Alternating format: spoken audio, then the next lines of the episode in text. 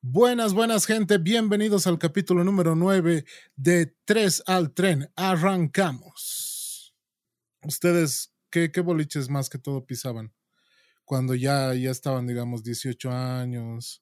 Bueno, yo le tiro boliches desde los 17, pero bueno. No, pues ¿qué, qué, lanzado? Porque me llevaban, ¿qué podía hacer? ¿Tú a qué edad empezaste a bolichar? A los 18. Eres un chamaco.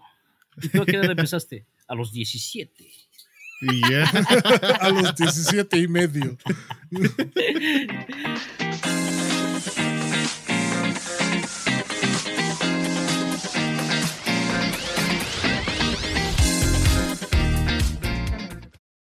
Buenas, buenas gentes, un gusto saludarlos nuevamente otra semana más aquí en el podcast 3 al tren, esta vez con un tema bastante bonito, bastante nostálgico diría yo, porque vamos a recordar cosas muy, muy interesantes que hemos vivido de acá hace unos 10 años y lo que estamos viviendo actualmente, ¿no?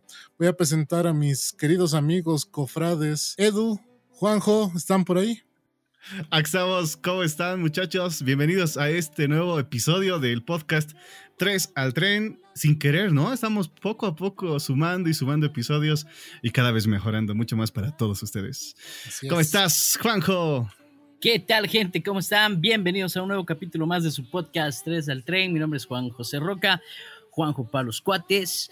Y bueno, sí, bienvenidos a todos. Realmente es un gusto estar otro fin de semana con todos ustedes, empezando un lunes, porque subimos el podcast lunes. Y sí, un tema del que nos gusta hablar, hablando simplemente así en una charla casual, siempre hablamos de música. Y bueno, te dejo presentar la, el tema cae. Primero quiero recalcar que estamos más cómodos otra vez porque hemos vuelto a nuestro día y horario de grabación.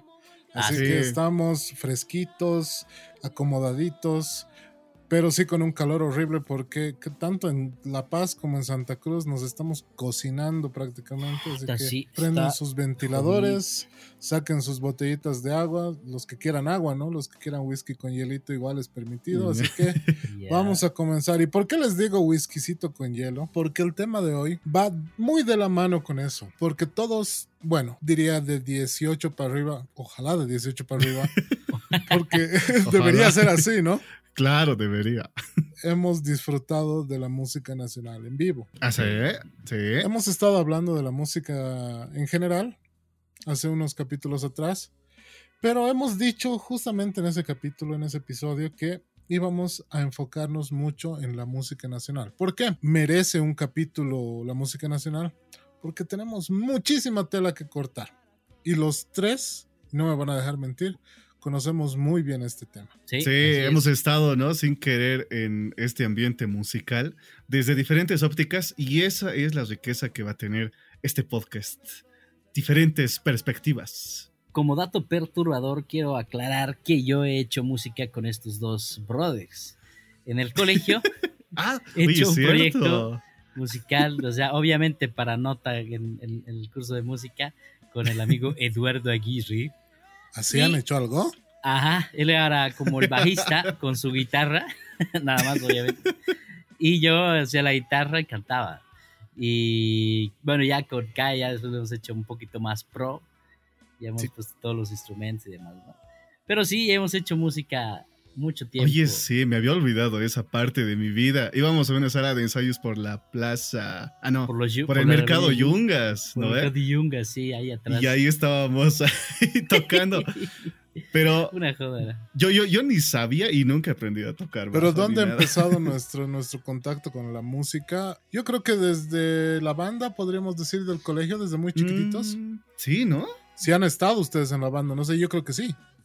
Yo sí. Sí, el, Juan ha estado. En el Paz he intentado porque yo tocaba trompeta. Pero en el pero no ¿has aprendido? ¿Has aprendido a tocar la trompeta? Sabía, tocar. yo sabía. Yo te escuchaba tocar a Malaya nomás. Yo desde niño, me imagino que tenía seis años, siete años, y ya estaba en la banda. Ya. Creo que lo el primer instrumento que he conocido, aparte de la zampoña, que es clásica en los colegios de, nuestra época. Obligatoria. Ah, tocando y llorando se fue. Exacto. Eh, ha sido los tambores, ¿no? Las percusiones. Es ahí donde, donde realmente uno se desestresaba o recibía golpes, como hemos dicho en el anterior capítulo. Ah, sí, pero ahí, salvajes de la ahí ha sido nuestro primer contactito. Pero ese es nuestro contacto directo con la música. Ahora, ¿cuál ha sido nuestro contacto que nos ha hecho decir, mira, aquí en Bolivia había habido buena música? Habíamos tenido nomás grupitos que, que jalan gente y que, y que realmente suenan bien. Yo voy a ser franco y creo que lo primero que he escuchado fuera del folclore, que le vamos a dar un segmento muy especial al folclore, creo que ha sido Coda 3. Sí, pues Coda, 3. Porque yo recuerdo que en mi casa mis hermanos han esperado el estreno mundial de la de Después de ti, porque tenía un videoclip, ¿no ve? Que se ha estrenado en MTV. Sí, ah, pues aparecían en MTV, pues ellos. Creo que ha sido el primer videoclip que ha llegado a MTV. Después creo que ha sido La Bomba y no sé qué cosas más, ¿no ve? Que han llegado a Telehit y demás. Sí. Mm, sí, creo que sí. Sí, tenía varios videos en, en, MTV, en Ritmo Zone, ¿no? que es? En Telehit. En Telehit, sí. Octavia. Ah, tres en ese tiempo, ¿no? ya lo has actualizado en un rato. ya me he saltado 10 años en la historia. Más. En un solo comentario. la cosa es que a mí, en lo personal, me ha parecido algo nuevo. Porque yo, como les he dicho de chiquitos, es que he crecido escuchando Pink Floyd, o sea, música extranjera prácticamente en la casa, incluso baladas, ¿no? Porque mi mamá escuchaba mucho iracundos y demás. y ha sido mi primer contacto con la música nacional. Eso y los carcas, que creo que es un, para todos los bolivianos, ¿no? Sí, han era, los carcas de negro. O sea, les guste o no les guste en la familia, han escuchado. Como dice Ledo, es una materia que se lleva en la vida, ¿no? Que no puede faltar. El árbol de mi destino. Exacto. Y llorando se fue. se fuera obligatorio. Porque había que tocarlo en la zampoña y demás. Entonces, eso ha marcado como que me ha abierto los ojos en la música nacional. ¿Y a ustedes lo mismo? A ver, el Juanjo primero, a ver qué diga sus experiencias. bueno, a ver, yo desde chiquito y mis papás escuchan el podcast, hola papis, este, desde chiquito yo agarraba la guitarra, lo que agarraba y tocaba la guitarra era una guitarrita chiquitita así. Un ukulele. Me encantaba tocar. No era ni guitarra, de verdad, era un juguete, ¿no? Yo alucinaba. Y mi tía, una tía que tengo que tocaba en la iglesia, tenía una guitarra real. Una, de verdad, ya. Una acústica. pero, pucha, me encantaba, no sabía ni tocar, pero, pucha, rasgaba ahí, pucha, y Estás enamorado del instrumento. Sí, ya desde esa vez y tenía las ganas de aprender, pero era chiquito, no podía hacer puentes, máximo hacía un do, un re, digamos que era lo más sencillo, porque ni sol podía, ¿no? O sea, no llegaba mi dedo ahí a llegar. Y de ahí poco a poco en el colegio ya a los más o menos, me he ido alejando, no, no, le tiro mucha pelota, pero más o menos a los 15, 15 años, 14 años, me he juntado, me he ido en secundaria con un amigo que se llamaba Guido Morales, que vive allá en, en Villarmonía, casi bajo San Isidro, con él. Dijo, me enseñaba a tocar la guitarra, puta hermano, yo cobro, y, puta, ¿y cuánto? 20 pesos cinco clases ¿Ya te ha, a la semana. ¿Te ha cobrado? ¿Te ha cobrado? Pero... Yo, puta, está bien, de one, ya, métale. No, le, mi mamá, mami, regalaba 20 pesos para que me enseñe a tocar. Ya. y pucha, ya conseguí una guitarra de un amigo que me ha prestado por un tiempo, he aprendido. Y me acuerdo que esas vacaciones no he salido a hacer nada, son, solo me he metido en mi cuarto a aprender a tocar guitarra. Y entre ah, obviamente las primeras canciones que he aprendido era Después de ti, de Octavia. Porque yo siempre he sido rockero, ¿no? O sea, me gustaba eso. Quería tocar otros temas más heavy, pero no podía. Lo más que podía poder. ¿Eso era qué edad? 14, 15 años. Nada, era porque querías tocar una canción para alguien, seguro. Nada. Sí, no, pero siempre, siempre me ha gustado. siempre me ha gustado. O sea, había ese amor, ese, ese, esa inquietud de poder aprender como le comentaba en el, primer capítulo, ¿no? O sea, tienes inquietud de poder hacer un proyecto en redes. Lo mismo, esa misma inquietud, esa misma hambre tenía por aprender a tocar el instrumento. Para los que no saben, Juanjo es guitarrista, por si acaso, y vocalista. Pero es, eh, yo creo que su instrumento principal es la guitarra más que cualquier otra cosa. Sí, porque toco bajo también ya, batería, algo. Claro, a nuestra edad ya el multiinstrumento, ¿no? Es prácticamente de todos los días, pero hay mucha gente que no conocía esa, esa faceta tuya. Bueno, si, si me stalkean un poquito en Facebook ya van a ver que tengo un montón de fotos tocando. Yo la verdad tampoco sabía que tocaba hasta el bajo, la batería, todo eso. Es que vos no clasificas por esos niveles. sí. la cuestión Bueno, la acción es que ahí... Lo changueas. changuea, ¿no? bueno, la acción es que ahí ha ido creciendo. Y tienes razón, Edu. Ha habido un tiempo en el que ya, obviamente, con la, con la adolescencia a flor de piel, yo agarraba las cancioncitas de Sin Bandera y Tilín, Tilín. Eso, Tilín. a las muchachitas. Saludos a mis amigas que están escuchando ¿Tú, Edu, has tenido algún contacto con música? O sea, que la música nacional te haya llevado a querer aprender algo. Te cuento que hace tiempo, eh, igual me llamaba la atención mucho la guitarra. Y yo me he hecho comprar para Navidad una guitarrita, una de esas criollas. Pero, o sea, es como si hubiera deseado tanto algo que cuando ya lo he tenido, ya no me ha llamado la atención tanto. Y se ha quedado guardado unos tres años, te cuento. Y cuando, no sé por qué un día he dicho, ah, pero tengo allá un instrumentito, así una guitarrita. A ver, qué cosa siempre es pues tocar ahí, hacer los puentes, porque a mí me llamaba mucho la atención, por eso también me he hecho comprar, ¿no? Pero ha pasado muchos años. Y el detalle es de que también me habían regalado uno de esos cancioneros, se puede decir, donde había ciertas pistas. Ah, ya, con las tablaturas y eso, ¿no? Las tablaturas, exactamente. Y te cuento que gracias a eso que me había regalado mi tío, he empezado a fijarme y he dicho, ah, la guitarra, ahí he sacado la guitarra. Y el, detalle es de que, por ejemplo, es, es así, ¿no? El, eh, esos manuales, ¿no ve? Pero yo no sé por qué, no me he dado cuenta que lo estaba aprendiendo así, al revés. así lo estaba aprendiendo.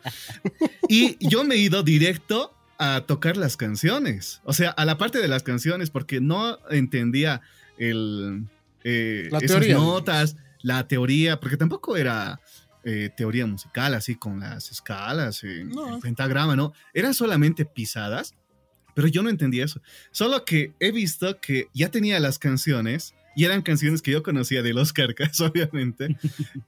Y he empezado a, tratar de hacer esas pisadas, porque decía tal, eh, dedo uno en tal cuerda, ¿no? Así sale. Cuando escuchaba que no salía igual, pues.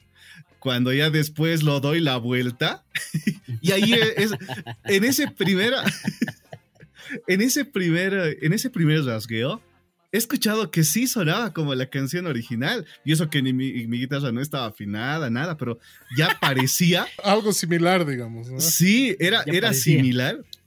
Y ha, sonado. Y eso me ha llamado tanto la atención que luego he seguido con la siguiente nota, la siguiente nota y la siguiente nota. Y ahí poco a poco ahí es donde ya te ha sido, o sea, uno se va juntando, ¿no? Con los amigos que igual tienen ese interés similar. Y ahí es donde lo he visto pues, a este chico. al Juanjo, al chango, ese, ahora que me changuea, eh, musicalmente, musicalmente.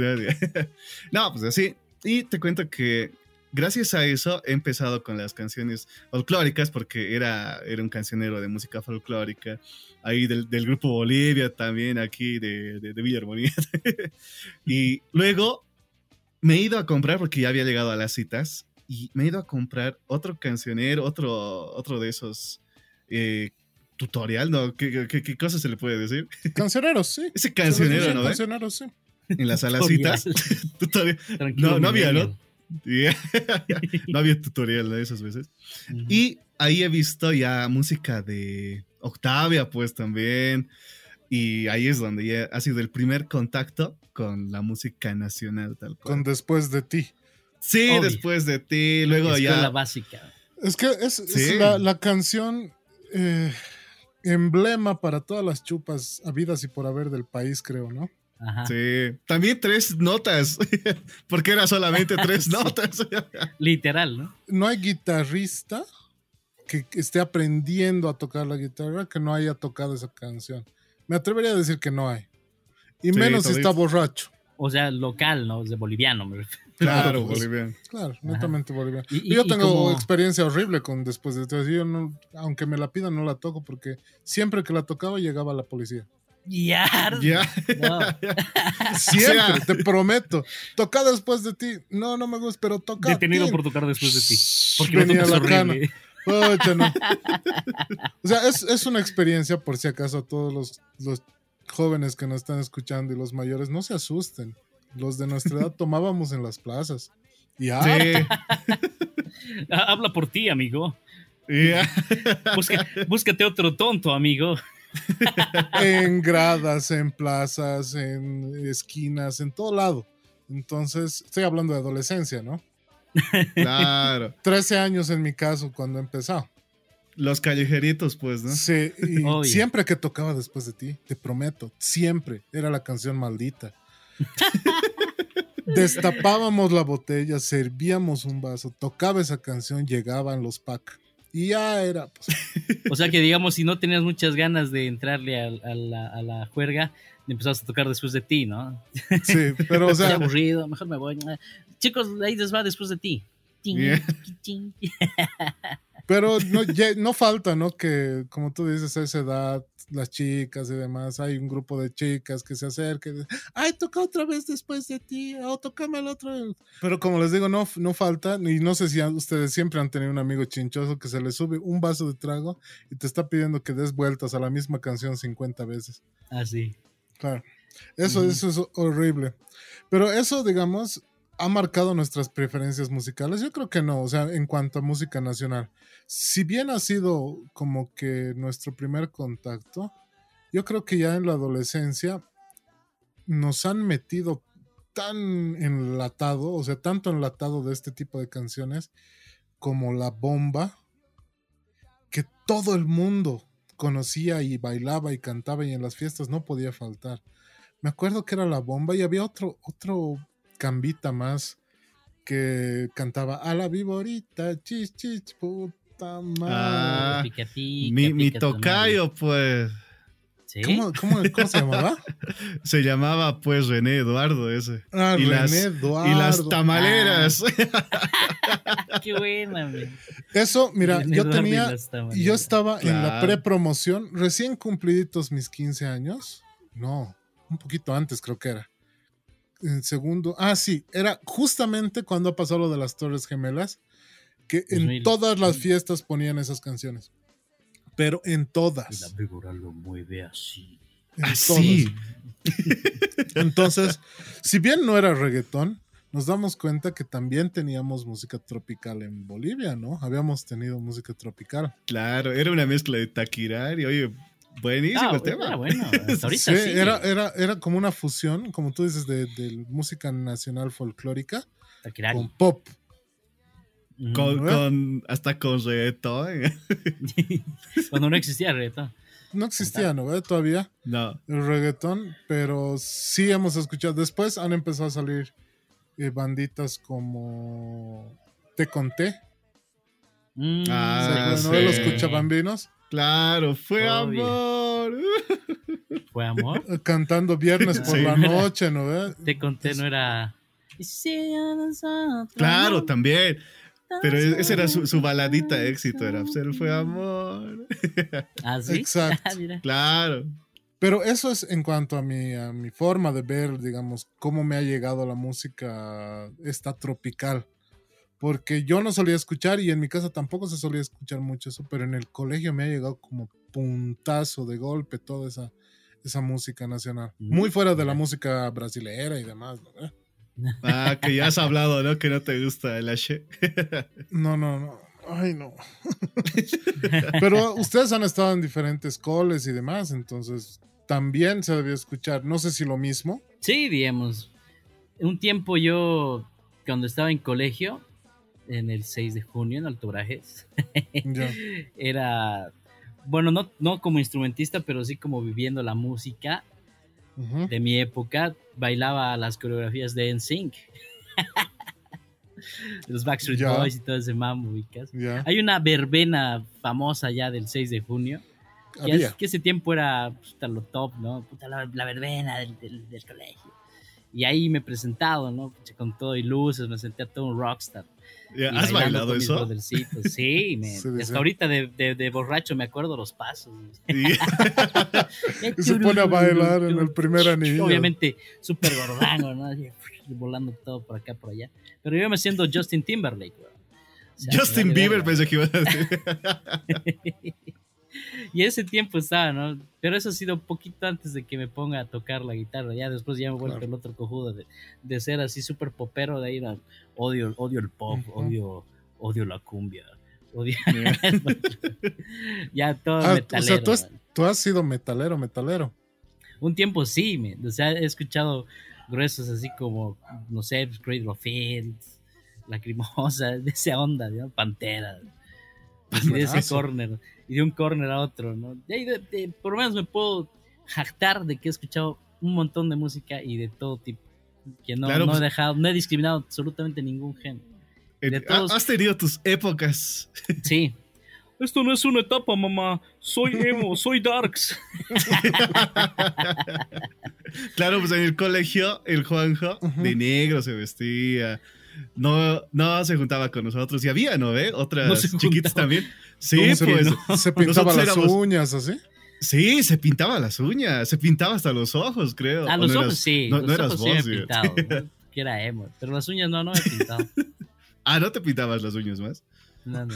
estaban sucias. sí, negras eran por jugar con pieza. No, pero sí un tiempito, pero tampoco no me pintaba todos los días. O sea, llegaba, mami, presenta tu delineador. No, o sea, tengo que ir al no, era para alguna joda. Tú que has sido, digamos, eh, metalero en esa época, ¿no has escuchado ninguna banda de, de metal nacional? Obvio, sí. Este, puedo este, este destacar Alcohólica, obviamente. ya. En esa época era lo más fuertecito, ¿no ve? Ajá, sí, era lo más fuertecito. Bueno, incluso Alcohólica era antes, ¿no? Porque yo ya he llegado en el tiempo donde había Scoria, había otros grupitos más. Hate. Hate, sí. Hate, hate. Ahí, ahí he entrado full. También he estado en el tiempo cuando estaba Beware of the Dogs, ¿cómo se llamaban estos brothers? Eh, mm, se me dio el nombre. Pero era un grupito. Deuce. Jam, algo así, eran bien Ah, Dios, los, que hacían el, tributo a Kiss.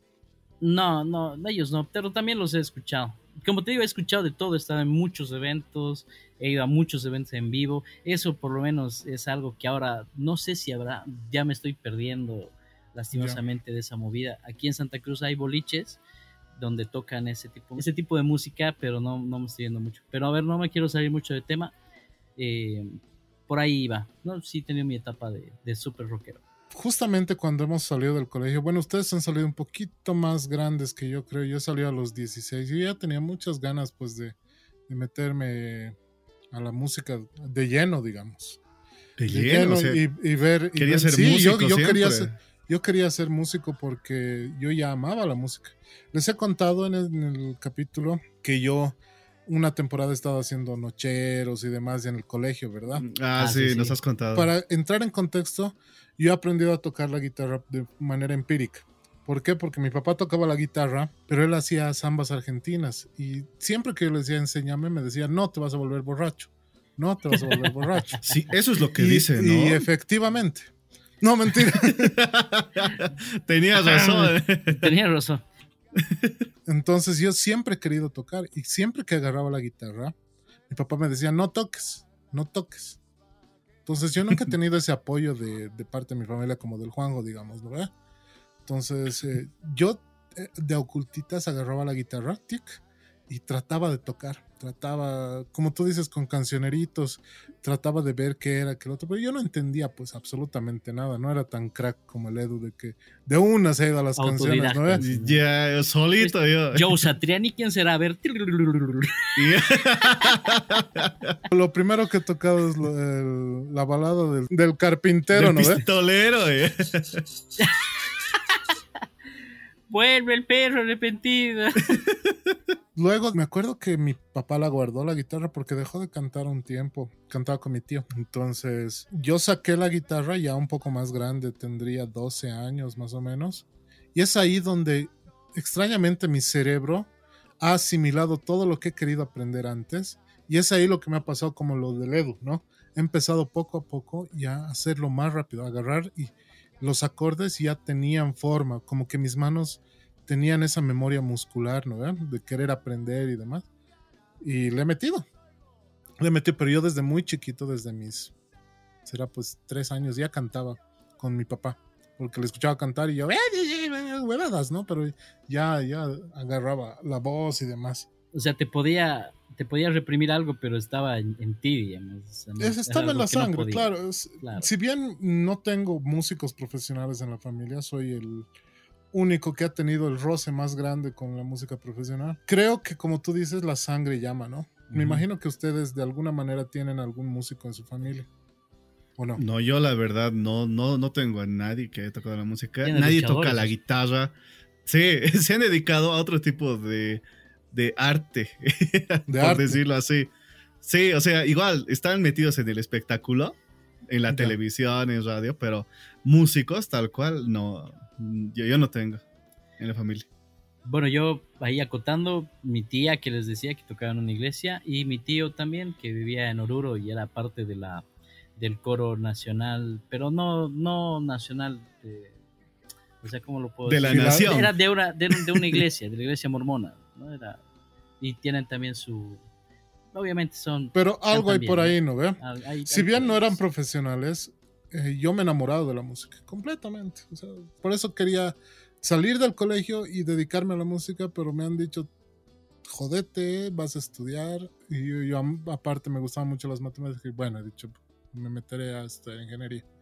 Pero yo ya quería irme a boliches porque yo ya había visto muchas cosas de estas, ¿no? Tocar en vivo, por ejemplo. Para mí era algo, un sueño. Me acuerdo que yo disfrutaba mucho de la música de Llegas. Mm, ah, sí, sí. Del grillo. Iba a sus conciertos en ATV cuando estaba este, Javier Encinas, ¿no veía? Hacía como que acustiquito, disca y, disca y B, pues, ¿no? Y yo me iba con mi cuate, con el tabo, me iba pues así de ocultas, nos, nos fugábamos de casa y nos íbamos así a hacer colas enormes para entrar y hacernos firmar los pantalones y después sopapo nos hacían lavar.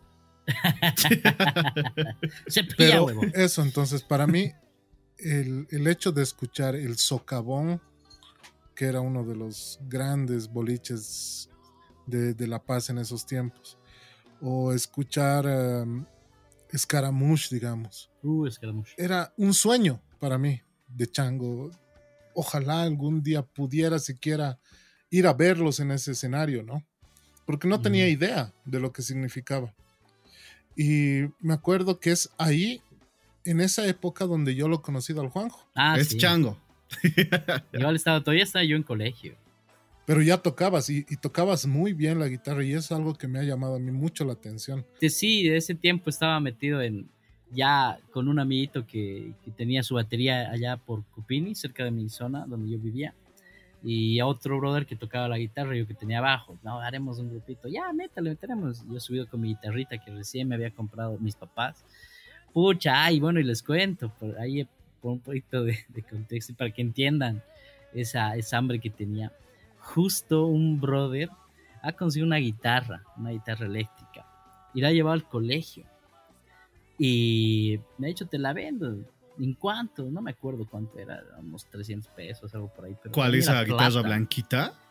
Blanca con colores entre dorado, de, perdón, naranja, amarillo y negro, ¿no? Ha sido la primera guitarra, ¿no? Que hemos eléctrica. Como, sí, eléctrica. Y he estado un buen tiempo. Yo les decía, papá, por favor, cómpremela, cómpremela. No, no, no voy a gastar. No, lo siento, no, no, no. Y me acuerdo que un día ahí por, por la iglesia, por, no sé, por la plaza, me encontré con unos amigos y estaba un grupo de cumbia, creo que iban a tocar. Ya han armado su equipo y estaba ahí su guitarra. Y me acuerdo, men, que me he subido al escenario eh, no sé, para ayudar, ayúdame a subir, nos han dicho y les he ayudado a subir una caja. Y me he parado ahí al lado de la guitarra y le he visto la guitarra. Y era como en las películas, ¿no? Ven en el escaparate una, bicicleta y la desean y tocan el vidrio, ¿no? Pucha, vas a ser mía. Así. Y me ha visto mirar la guitarra con tanto cariño, deseo, no sé, que el dueño ha hecho agarrarla si quieres. ¿En serio? Sí. Una emoción increíble. Entonces de ahí después de eso me he dicho, tengo que comprarme esa guitarra como sea. ¿no? He tratado de ahorrarme plata, no he podido porque soy un gastador de mierda. Y, pero no, ha sido de esas veces en que, pucha, ruegas. Hasta mis papás me, han arrodillado, papá, por favor, cómpramela, cómpramela. hasta que al final ha accedido y, me la ha comprado. Esa, esa guitarrita es con la que te he conocido, con lo que he ido a hacer, hemos ido a tocar ahí arriba. Y tenemos que presentarnos justamente en la verbena ahí del 6 de junio. Exacto, era como una iglesia, ¿no? Donde eh, ensayábamos. Mm, sí, creo, pero. Como una capilla, algo así. Era, una, era la casa de, del Manu. Y ahí nos hemos conocido. Y él era el vocal. Y pucha, y ahí hemos hecho mancuerna, ¿no? Así ha sido. Así, así ha pasado con mi guitarra. Es así mi primera guitarra con la que he empezado a soñar. Y en esto que ha sido hacer música y ha ido creciendo. Este chango eh, siempre ha sido el que estaba, digamos, dando ideas y lo bueno es de que es tan insistente esas veces. Ahora ya, ya no es tanto, pero nosotros también ya somos más facilones. Y lo bueno es de que es, o sea, en cuestión de hacer proyectos. ya, ya. Ah, sí. Y sí, pues no. Y la cosa es de que por eso también estamos en este podcast, que les invito a que escuchen desde el primer capítulo. este es el 9. Sí, sí, sí. Y la cosa es de que íbamos, como estábamos diciendo al principio, a una sala de ensayos, pero de ahí ya hemos terminado el colegio y ya hemos perdido contacto con Juan. Y él eh, ya luego lo he visto en escenarios y con algunos compañeros del colegio más de, otros cursos, como el Iván, ¿no? ¿Eh? Por ejemplo. Sí. El, el, Iván, yo, yo no sabía que tocaba la, la, guitarra y cuando me has invitado, ¿no? Cuando estábamos en la radio a un evento en el... ¿En, dónde era? ¿En qué, qué era ese? En Taipi. Eh, no, en el Target. Ah, en el Target, perdón, si no, no eh, estabas en la temporada del Target. Sí, sí, sí, no, del Typing no, no estaba. En el Target y ahí pues es donde ya los he visto ya como un grupo más consolidado.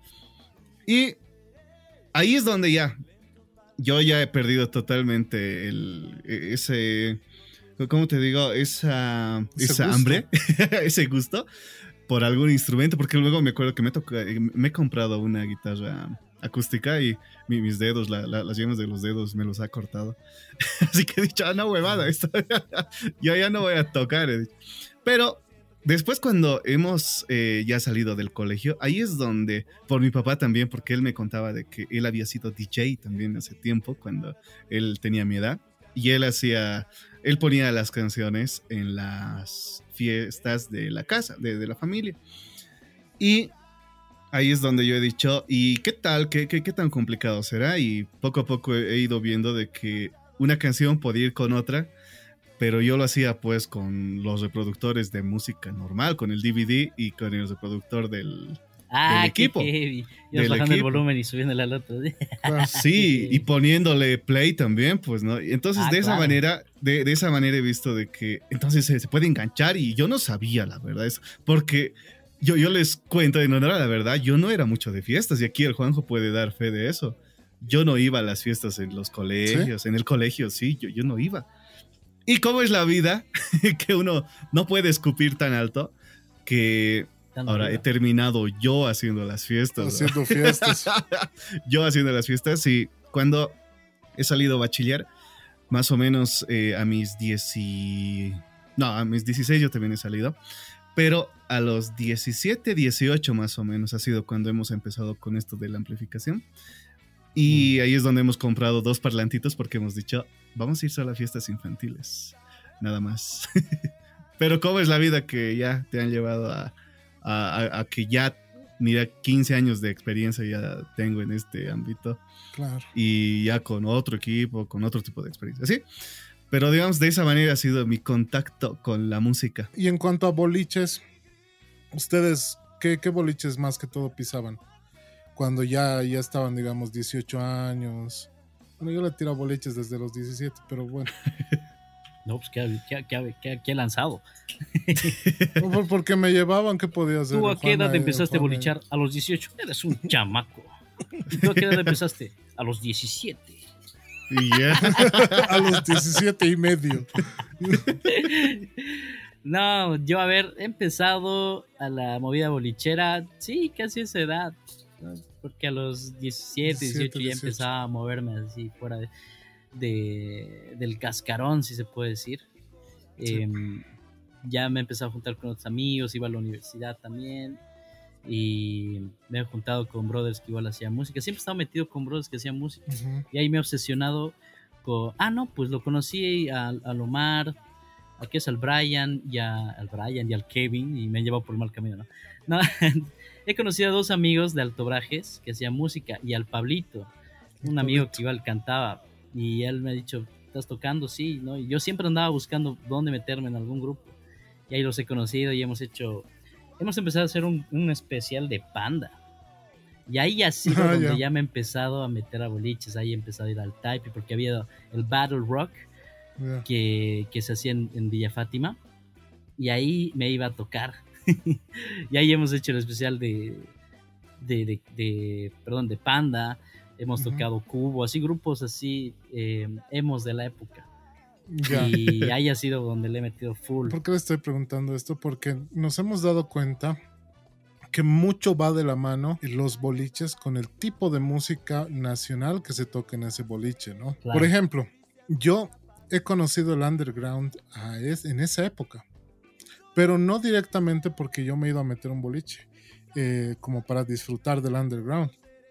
Yo desde mis 19 años eh, he tenido el gusto de tener contacto con la producción musical como tal. He empezado a trabajar con una empresa que se llamaba Juntucha, que ah, es conocidísima. O sea, yo he trabajado con el José, el José era amigo de mi hermano. Yo era pues chango, 19 años, y él es como 12 años mayor o 10 años mayor que yo. Me ha dicho, ayúdame, y de roadie, ¿no? La clásica. Levantando cables, haciendo alguna cosita y aprendiendo sobre todo. Eres el bajista entonces. Exacto. yo, creo que todo, todo músico o persona que quiere acceder a la música tiene que aprender hasta limpiar un cable. Desde ahí. Uno se da cuenta ahí lo importante que puede ser un cable a la hora de la hora, ¿no? Entonces ahí donde yo he empezado a entrar a boliches, pero a verlo todo desde el lado, desde atrás, ¿no? Cómo llegaban los músicos, qué es lo que tenían que hacer, cómo hacían una prueba de sonido, cuáles eran estos boliches llamados underground. ¿A qué se refiere con el underground? También he pisado boliches comerciales, los clásicos comerciales como, ¿se acuerdan Mama Diablo? Obvio, Mama mm. Diablo. Y después, ¿qué más teníamos por ahí? El gurú creo que seguía desde esas épocas. Eh, sí, ¿no? Sí, Equinoccio cambió el equinoccio, ¿no? De, lo que era en antaño, bueno, podríamos decir antaño, eh, era el socavón, se convirtió en equinoccio, abrieron dos sucursales acá, ¿se acuerdan? Equinoccio 1 ah, y Equinoccio 2 en la ciudad de La Paz. Sí, sí, sí. Esos eran como los boliches más top. Los top, claro. Sí, donde, eran donde tocaba Coda, donde tocaba, bueno, ya en ese tiempo Octavia. Y, y, yo como, como roadie al principio también aparte de mi sueño de tocar ahí, yo ya quería ingresar porque era difícil. Las colas eran tremendas, los precios eran bastante caros porque pagar 30 pesos en esa época para ir a ver a Llegas, digamos, no solamente incluía ir a verlo, ¿no? sino que el consumo, los pasajes, el horario y todo lo demás era muy complicado llegar ahí. Y gracias a eso puedo decir que he tenido algo y puedo hablar de cada uno de estos ámbitos, tanto el underground como el comercial y como el tropical. Pero ahí voy. Sus experiencias son muy importantes porque mi visión es muy diferente a la del público. O sea, el público puedo decir el Edu, que es el que agarra y ve al público cómo hace las cosas. Bueno, yo lo que voy a aportar después es desde el punto de vista más comercial y tropical, porque he estado yo trabajando en ese tipo de boliches. Ah, el underground, el underground, he sido más cliente. Que, consumidor. Que, sí, he sido ya desde el punto de vista del consumidor es que voy a hablar. ¿Has visitado algún boliche underground en algún momento? No sé si se podría denominar underground el Tetecos, ubican el Tetecos. Oh, re underground. Sí, es underground. Literalmente es un es o sea, sí, exacto, literalmente es underground, sí. Entonces, sí, he ido a los underground, ¿eh? pero como, como les digo, desde el punto de vista del consumidor, porque yo ya he perdido contacto con la producción de la música tal cual. Pero, eh, no, pues a mí lo que me llamaba la atención de ese lugar era sus adornos, aparte de su olor, ¿no? Del Tetex, que, todos, que, todos, que todos ya saben. que te adormiraba. Claro, que, entrabas y te ponías eh, happy en un rato. Y yo, ah, pues. Tanto amor, padre, ¿no? yo, decía. Explicarles qué tipo de música tocan ahí para que entienda la gente de Santa Cruz, escuchaban. ¿Sabes? Es bien ah. chistoso. Es bien chistoso con el Tetecos, mi contacto, porque me acuerdo que una amiga me ha llevado. Una amiga del colegio, que este chango le conoce. y te cuento que eh, me ha, una amiga que sí ha ido ya y que ya no está con nosotros. Bueno, no es que se ha muerto, ¿no? Sino es que. grave, ¿no? ¿Qué ha pasado, brother? y era, era de acuerdo para su cumpleaños. ¿Y dónde quieres ir? Y me dice, vamos al Tetecos. Yo, ya, pues vamos. Yo ya iba a boliches comerciales y tropicales esas veces, pero chistoso era cuando hemos llegado y he dicho, ah, mira, pura gente de negro. Y yo, allá, posi, digamos. Sí, pura gente de negro. Cuando y luego estaban poniendo música, o sea, bien, buenos, buenos temitas, rock, así, algo así. Y yo he dicho, eh, ubica mi ignorancia de esas veces, yo he dicho, ah, ¿qué hora pondrán ya música para bailar? o sea, según yo, pues, según yo quería escuchar ya luego ya la primera tanda de cumbia, no, no sé, o sea, totalmente ignorante, pues. Sí, totalmente ignorante con el lugar. Y la cosa es de que pasaba la hora y pasaba la hora y nunca ponían música de boliche, yo quería bailar y estaba, incluso ya, ya nos habíamos servido sus jarritas con, full fruta, tenía, ¿no? Ahí, las tutumas y nada, o sea, yo ya estaba happy, todo bien, pero no había música para bailar cuando había sido el lugar así, pues. Luego han puesto unos, unos temitas de rock así súper buenos y he visto cómo han salido full personas ahí con sus cabellos largos, con sus cabellos largos, a mollar así, puta, y su, cuello estaban moviendo. No, pero... Yo he dicho, ah, o sea, esta es la movida de acá, o sea, así ha sido. Pero no, no había música en vivo cuando fuiste. No, no, no, no había música en vivo. Un jueves. Jueves Un jueves, sí. Pero a, mí me gustaba eso, sus, su, adornado de que parecía una mina. El ambiente, algo el ambiente. Así. Parece una mina un, con neones, algo así, ¿no? Claro, el, mismo, la misma entrada tenía un casco, ¿no? ¿Ve? Un casquito tenía. Ajá. Así ahora no, no, sé qué habrá pasado pues, con el Tetex. Se extraña. ¿Y vos, Juanjo, qué, qué boliche? De hace rato he empezado con el, con el Taipei. Y de ahí, obviamente, como ya he estado en la movida, me he ido moviendo a todos los bolichitos. He ido hasta en la zona sur. Me acuerdo que había el Hentai, que igual hemos tocado. Hentai. El, he ido, he tocado también en, en el mismo, eh, en el Equinox he tocado una vez para un casting, para una otra batalla de rock. Están muchas batallas de rock, así que me moví en casi toditos los boliches que había en underground de, de, La Paz. Eso fue cuando habíamos perdido contacto, ¿no? Completamente sí, un tiempo esa vez. Contacto. Unos buenos seis años, siete años. Y justamente también ha sido ese tiempo donde he conocido al, al Juntucha, ¿no? Porque he tocado en la Juntucha con este Brian, con, él, con ellos con el Pablito hemos tocado en el Juntucha, en la primera edición cuando ha sido en la cancha ahí. En Alto Brajes. En Alto Brajes, correcto. Hemos tocado, pues, hemos hecho buena joda y, y, ahí lo he conocido, gracias a ellos lo he conocido al Manu, al Manu Manu esta vez. y con él hemos hecho el, pues, eh? y con él hemos hecho el especial de Red Hot Chili Peppers. Es algo que, me enorgullece hasta ahora. Porque tocar la guitarra de John Frusciante es tener buen level. Pero entonces, más que todo, tu camino ha sido tocar más que ir a escuchar. Claro que sí. Exacto. Obviamente en el camino me quedaba escuchando, pero como te digo, he, pisado todos los boliches habidos por haber del, medio. Yo me acuerdo que hasta colegios has pisado, ¿no? Alguna vez me has ah, dicho, acompáñame, acompáñame a tal colegio, tengo una presentación y yo ya, pues, y vamos. El Max Valdivia creo que era, ¿no? Sí. y, lo, chistoso de ese día era que eh, no sé qué cosas ha dicho el Juan. Cuando un profesor viene emputado, pues va y le ha desconectado todo el equipo. Abajo el sistema, rebelense contra el F. Referencia a School of Rock.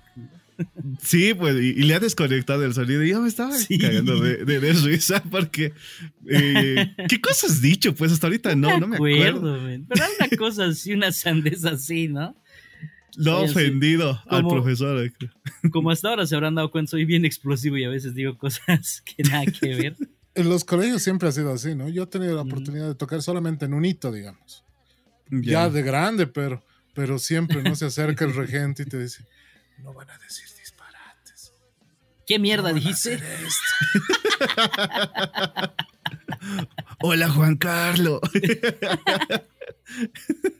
Pero es ahí donde nos damos cuenta que hemos vivido experiencias tan grandes en, boliches nacionales y, con, y es ahí donde hemos aprendido a ver realmente cómo es la movida nacional.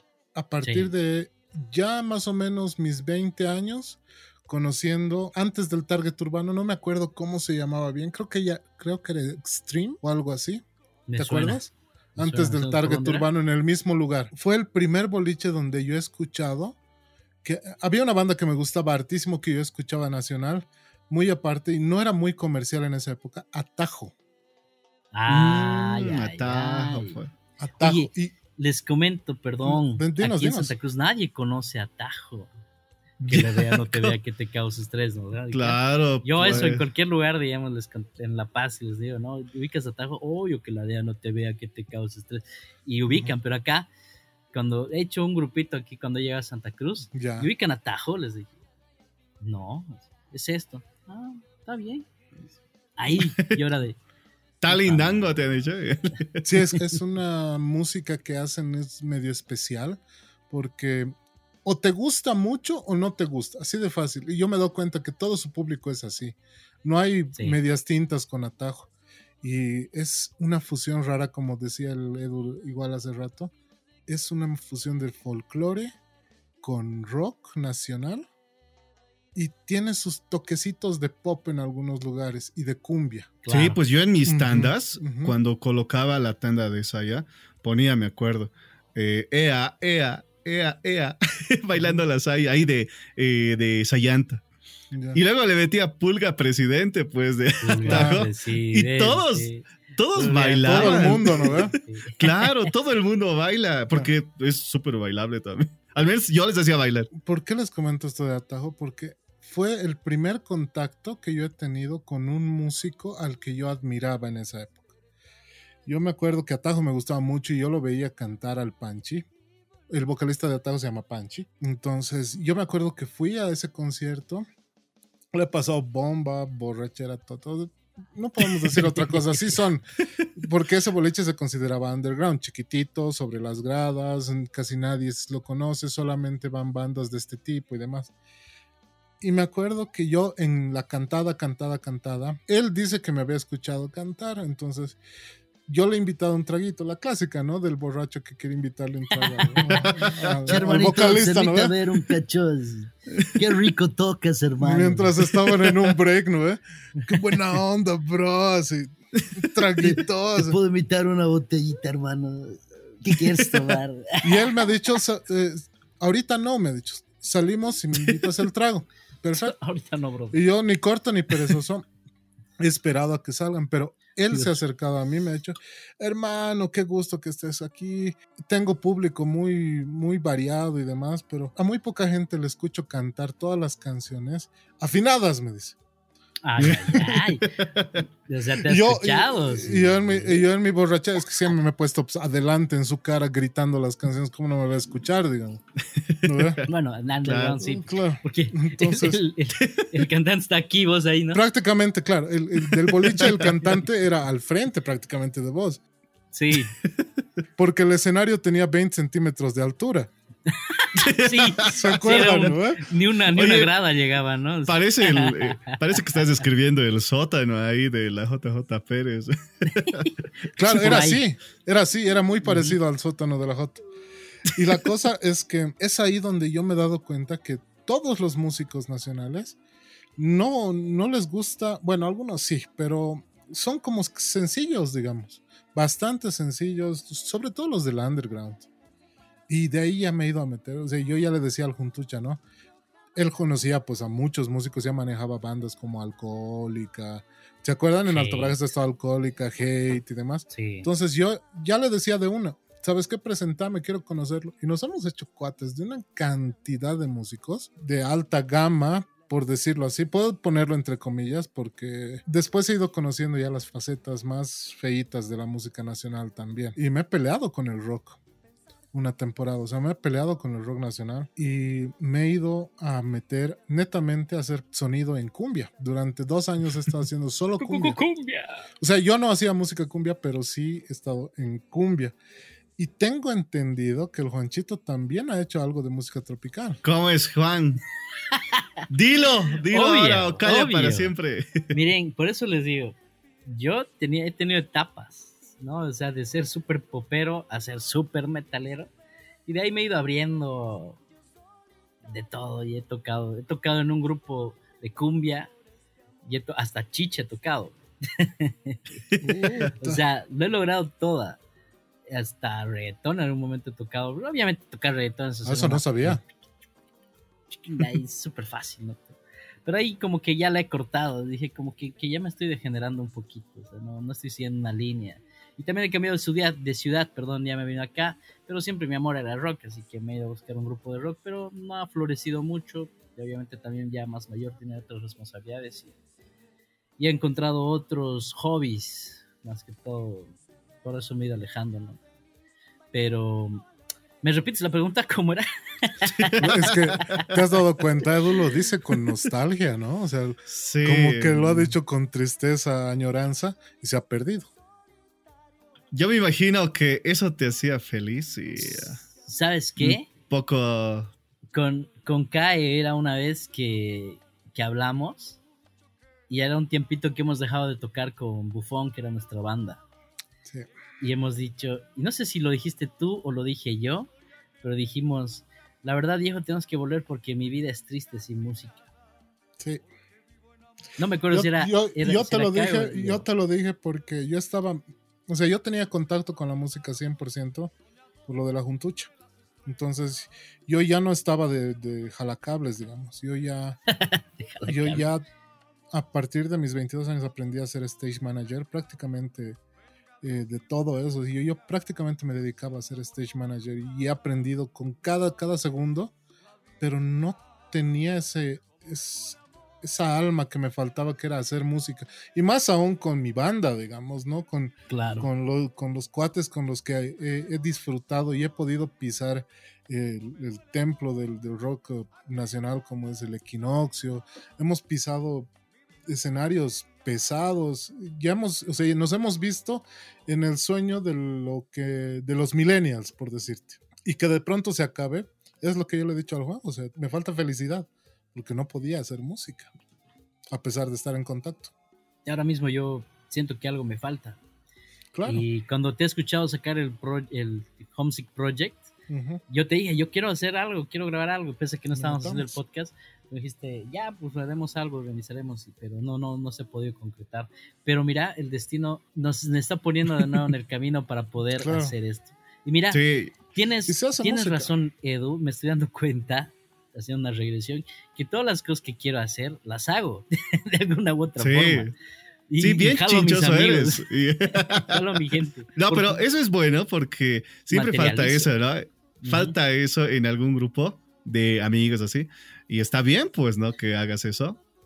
Que sea Porque tampoco, tampoco es nada malo, o sea, está bien. Obvio, no, re bueno más bien. Mira, ya hemos logrado hacer este, este podcast y ahora vamos a lanzar y a toda la gente. Ya estamos expandiéndonos, mira, ya estamos subiendo los capítulos completos a YouTube, pero solo el audio, por el momento. Vayan a escucharlo. Si no tienen la accesibilidad, muchos me han dicho no puedo entrar a, perdón, a, Spotify, Spotify. porque porque no puedo, o sea, tengo que crear cuenta y no puedo escuchar, o en Google Podcast, ¿qué es esa huevada? Me dicen, no saben qué es Google Podcast, pero en YouTube ya lo tenemos, así que vayan a nuestro canal de YouTube. Pueden escucharlo ahí. Eh, pongan tres al tren podcast para buscarlo, porque si ponen solo tres al tren, los van a mandar a la canción de... De, este de, tren, al, sur.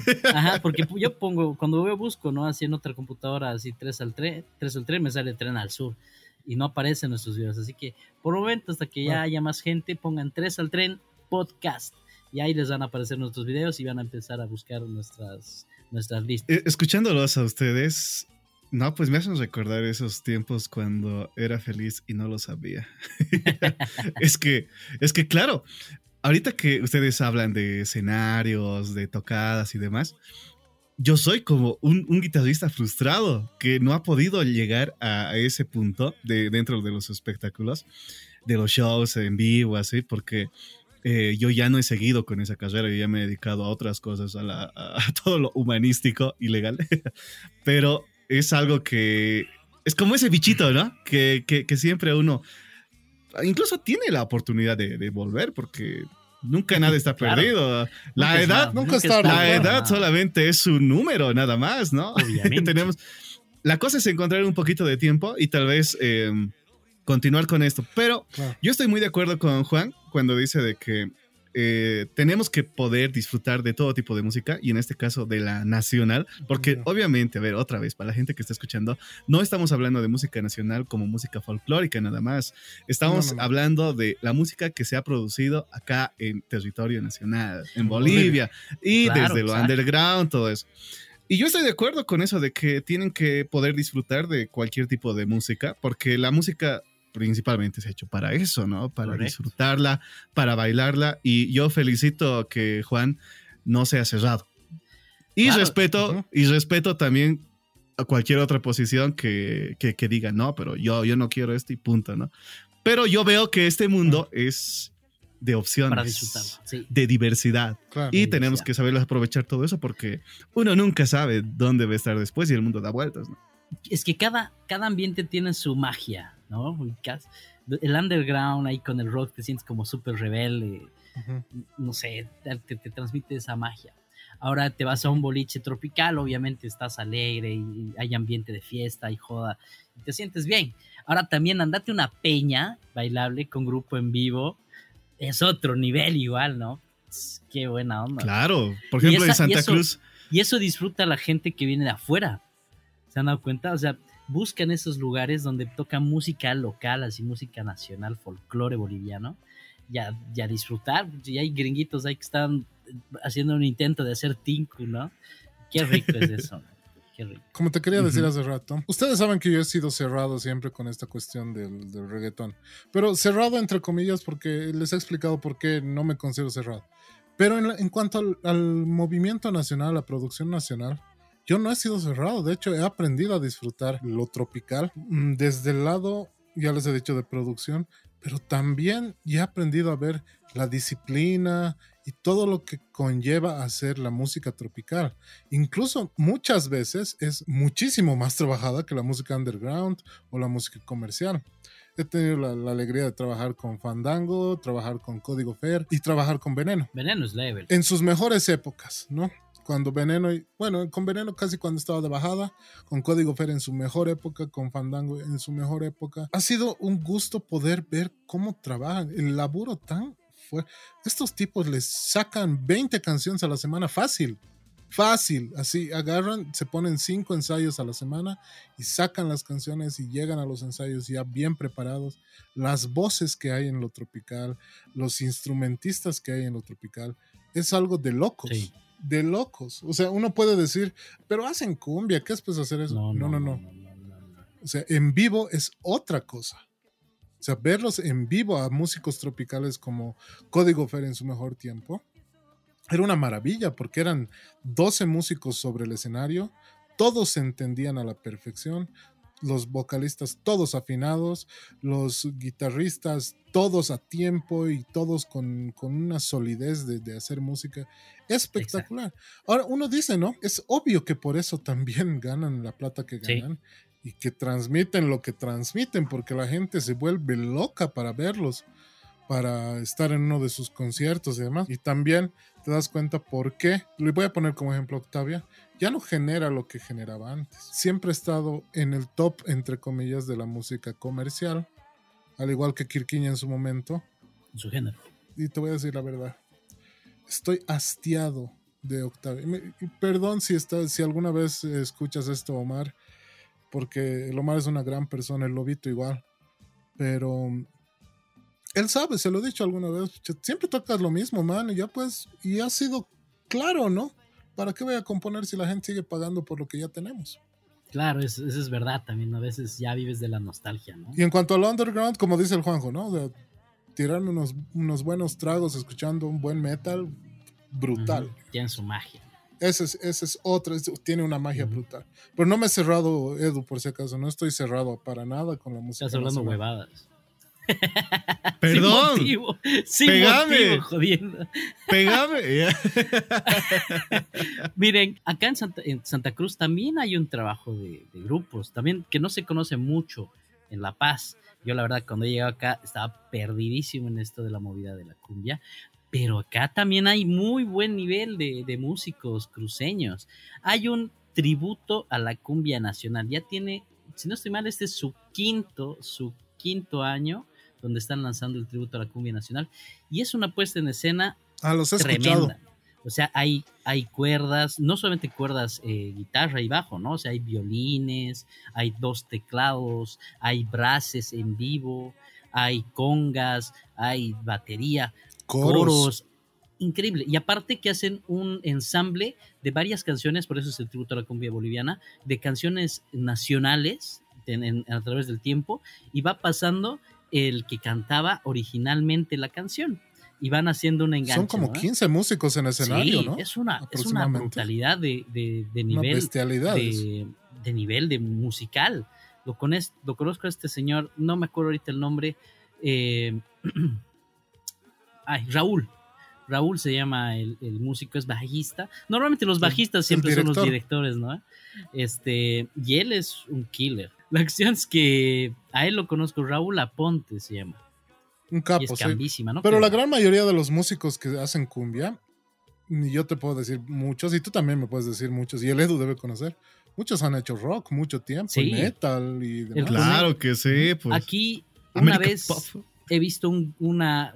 Ahí chequeando en Facebook, ha habido una como que se han mandado saludos con el conejo George Urquizo, no sé si lo ubicas. Eh, igual es un bajista de metal de acá de, Santa Cruz. Hay muy buenos músicos acá, pero lo malo es que la gente capaz no le sigue mucho, o tal vez no estoy yo metido mucho en el movimiento y capaz estoy pecando de, no hablar bien. ¿no? Pero la verdad, los que los que solemos conocer música, sí hemos escuchado algunas cosas de Santa Cruz que tienen muy buen nivel. Por ejemplo, en el underground Querembas en su tiempo era maravilloso. Fiesta Cuetillo. Ay, Fiesta Cuetillo. Eh, hacen un funk brutal uno de los mejores guitarristas de metal están acá en Santa Cruz. Estaba en. Hay un grupo igual. En Track. Track, correcto. Cruceño, gran guitarrista. Y mira, y esto, y este es un fenómeno que se da en todo, ¿no? O sea, mire, yo me, yo me metí en una empresa a trabajar poniendo letreros. ¿Ya? ya. Y, vamos a hacer este ejercicio con ustedes y quiero que me ayuden. Mira, yo me he puesto a trabajar poniendo letreros y de ahí todo el tiempo me, me, pasaba mirando letreros en la calle a ver qué tenían, qué estaba mal hecho, que si estaba mal impresión y demás cosas. ¿Ustedes cuándo le han puesto atención a un letrero? La última vez. Em, ahorita viendo este. Casi nunca. Sí, es algo que pasa desapercibido.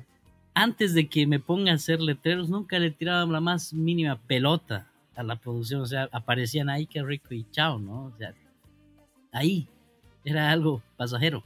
Pero ya me he metido a hacer eso y he empezado a, a, a, conocerlo. Y es lo mismo con la música. Muchos de ustedes, los que nos están oyendo, capaz no han hecho música ni nada, pero no le tiran mucha pelota. Inclusive haciendo este podcast. No le notarán la diferencia de mi micrófono a los de los primeros capítulos a los de ahora. Porque muchas veces lo escuchan con el sonido de aire, ¿no? O sea, con el que sale de su celular y ya.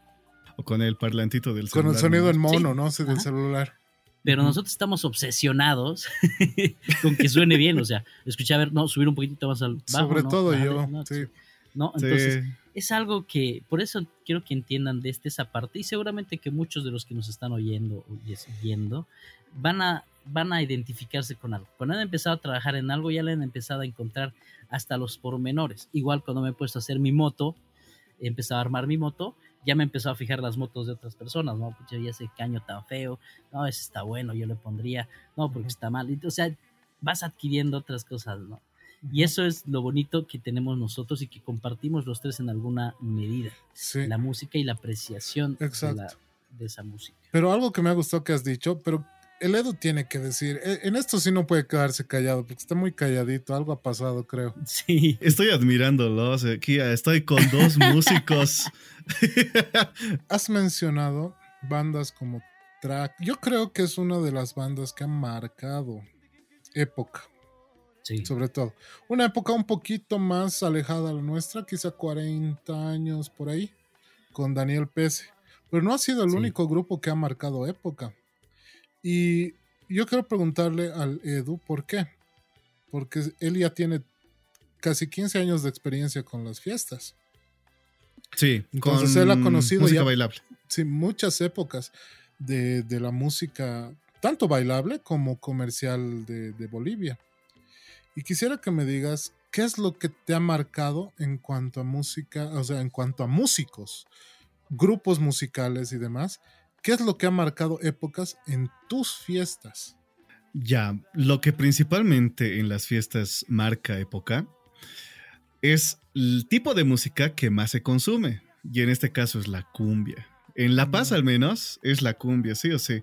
Si bien hace tiempo había ese, esos ritmos que cuando hemos nosotros empezado a salir ahí del cascarón, los, los ritmos comerciales que era eh, la She, ¿no? Y luego ha pasado al reggaetón y todo eso, pero en cuestión de la, de, la movida bolichera y de la movida dentro de las fiestas es la cumbia. Y de acuerdo a eso es que se van eh, marcando las épocas dentro de las fiestas.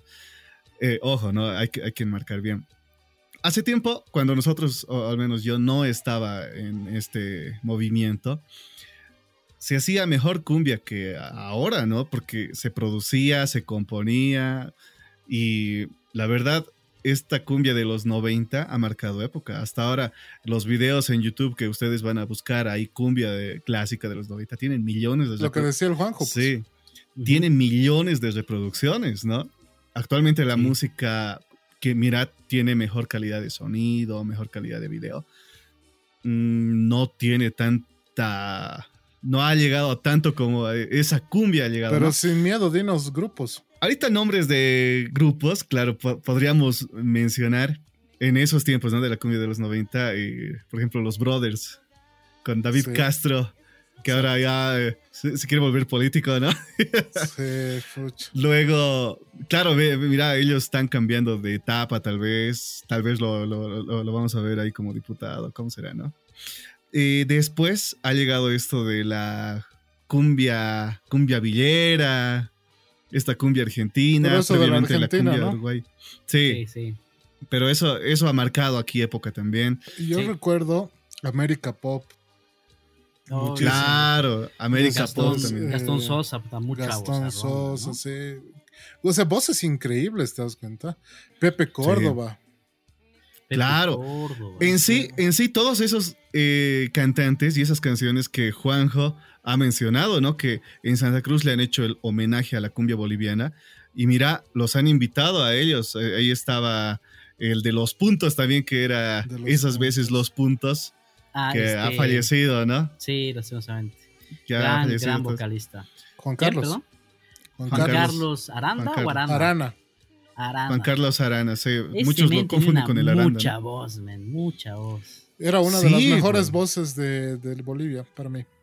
Sí, sí, era uno de los mejores, la verdad. Y creo que también no era así por casualidad, había estudiado creo que en el exterior. Sí, creo que hasta la Berkeley creo llegó. Y canciones que marcan, ¿no? Esa época como, uy, artísimas tenemos.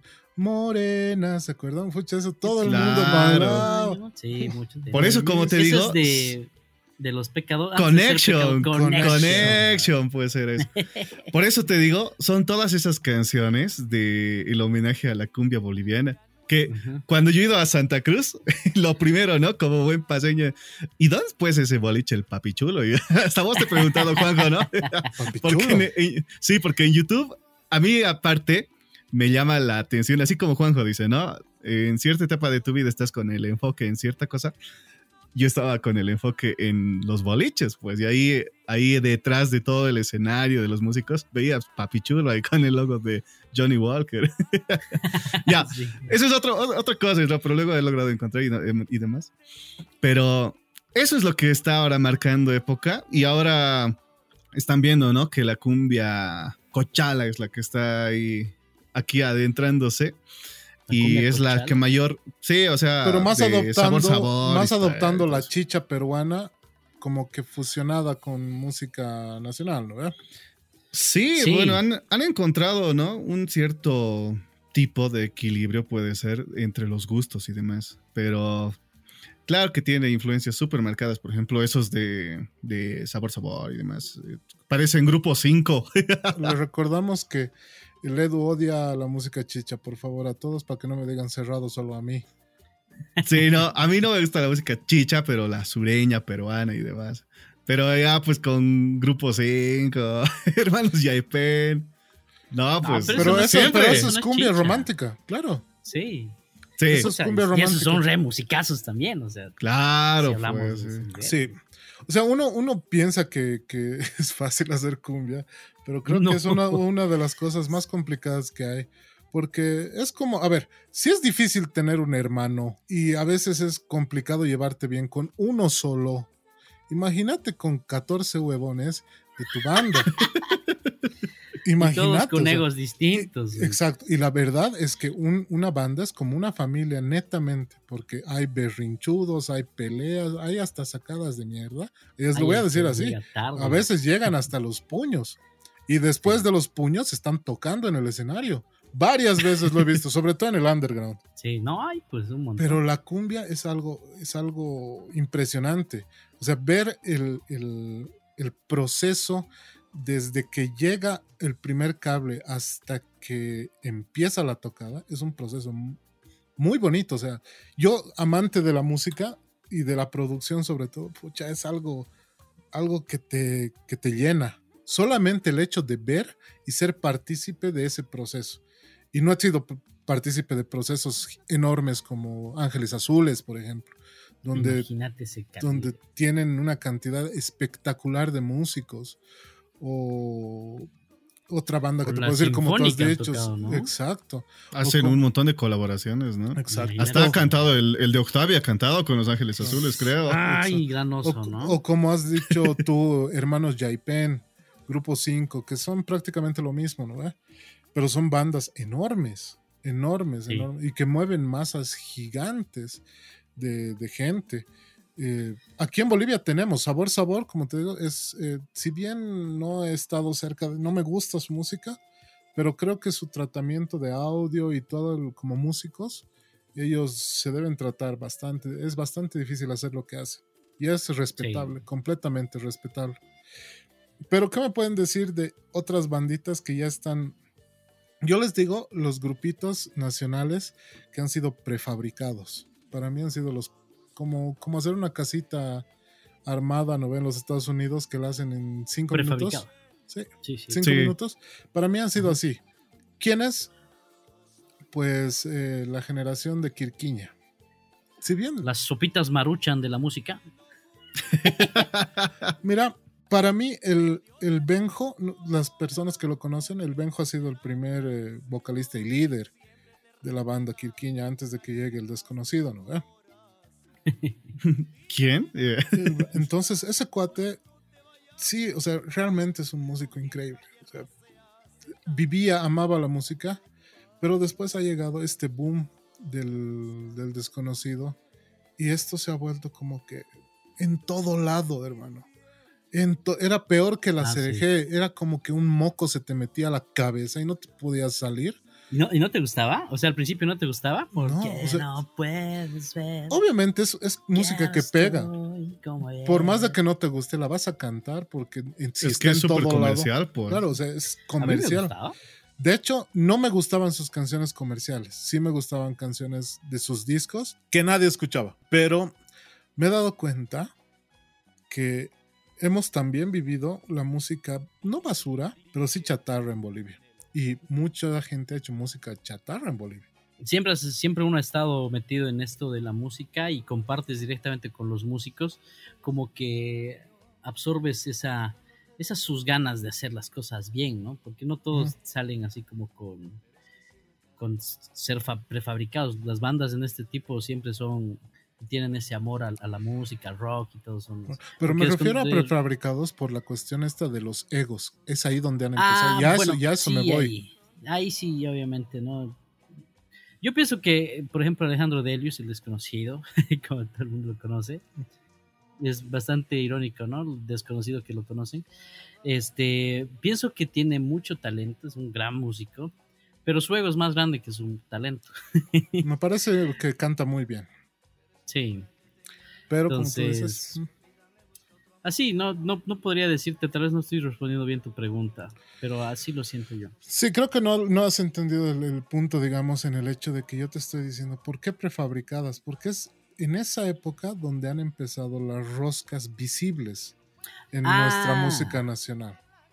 Sí, sí, sí. Y es ahí donde lo has sufrido tú, lo he sufrido yo, y has sufrido las bandas en las que hemos estado y muchas de las bandas amigas también han sufrido esto. Claro.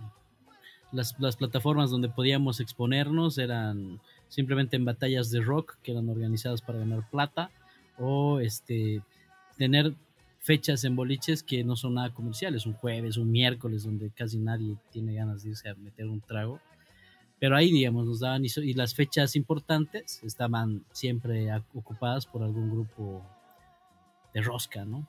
Esa época ha sido triste para los músicos en general. Menos, obviamente, para los músicos a los que les digo prefabricados, porque la rosca iba desde los dueños de los boliches, puedo decir equinoccios y toda la, la movida de los grandes boliches, llegando incluso hasta los boliches tropicales, puedo decir el gurú porque es uno de los más grandes, digamos, Fantasio otro, hasta eso han copado, o sea, era increíble cómo han copado toda la movida paseña prácticamente en este caso, y en Santa Cruz también. Pero después de esta época hemos vivido algo muy bonito con Juan.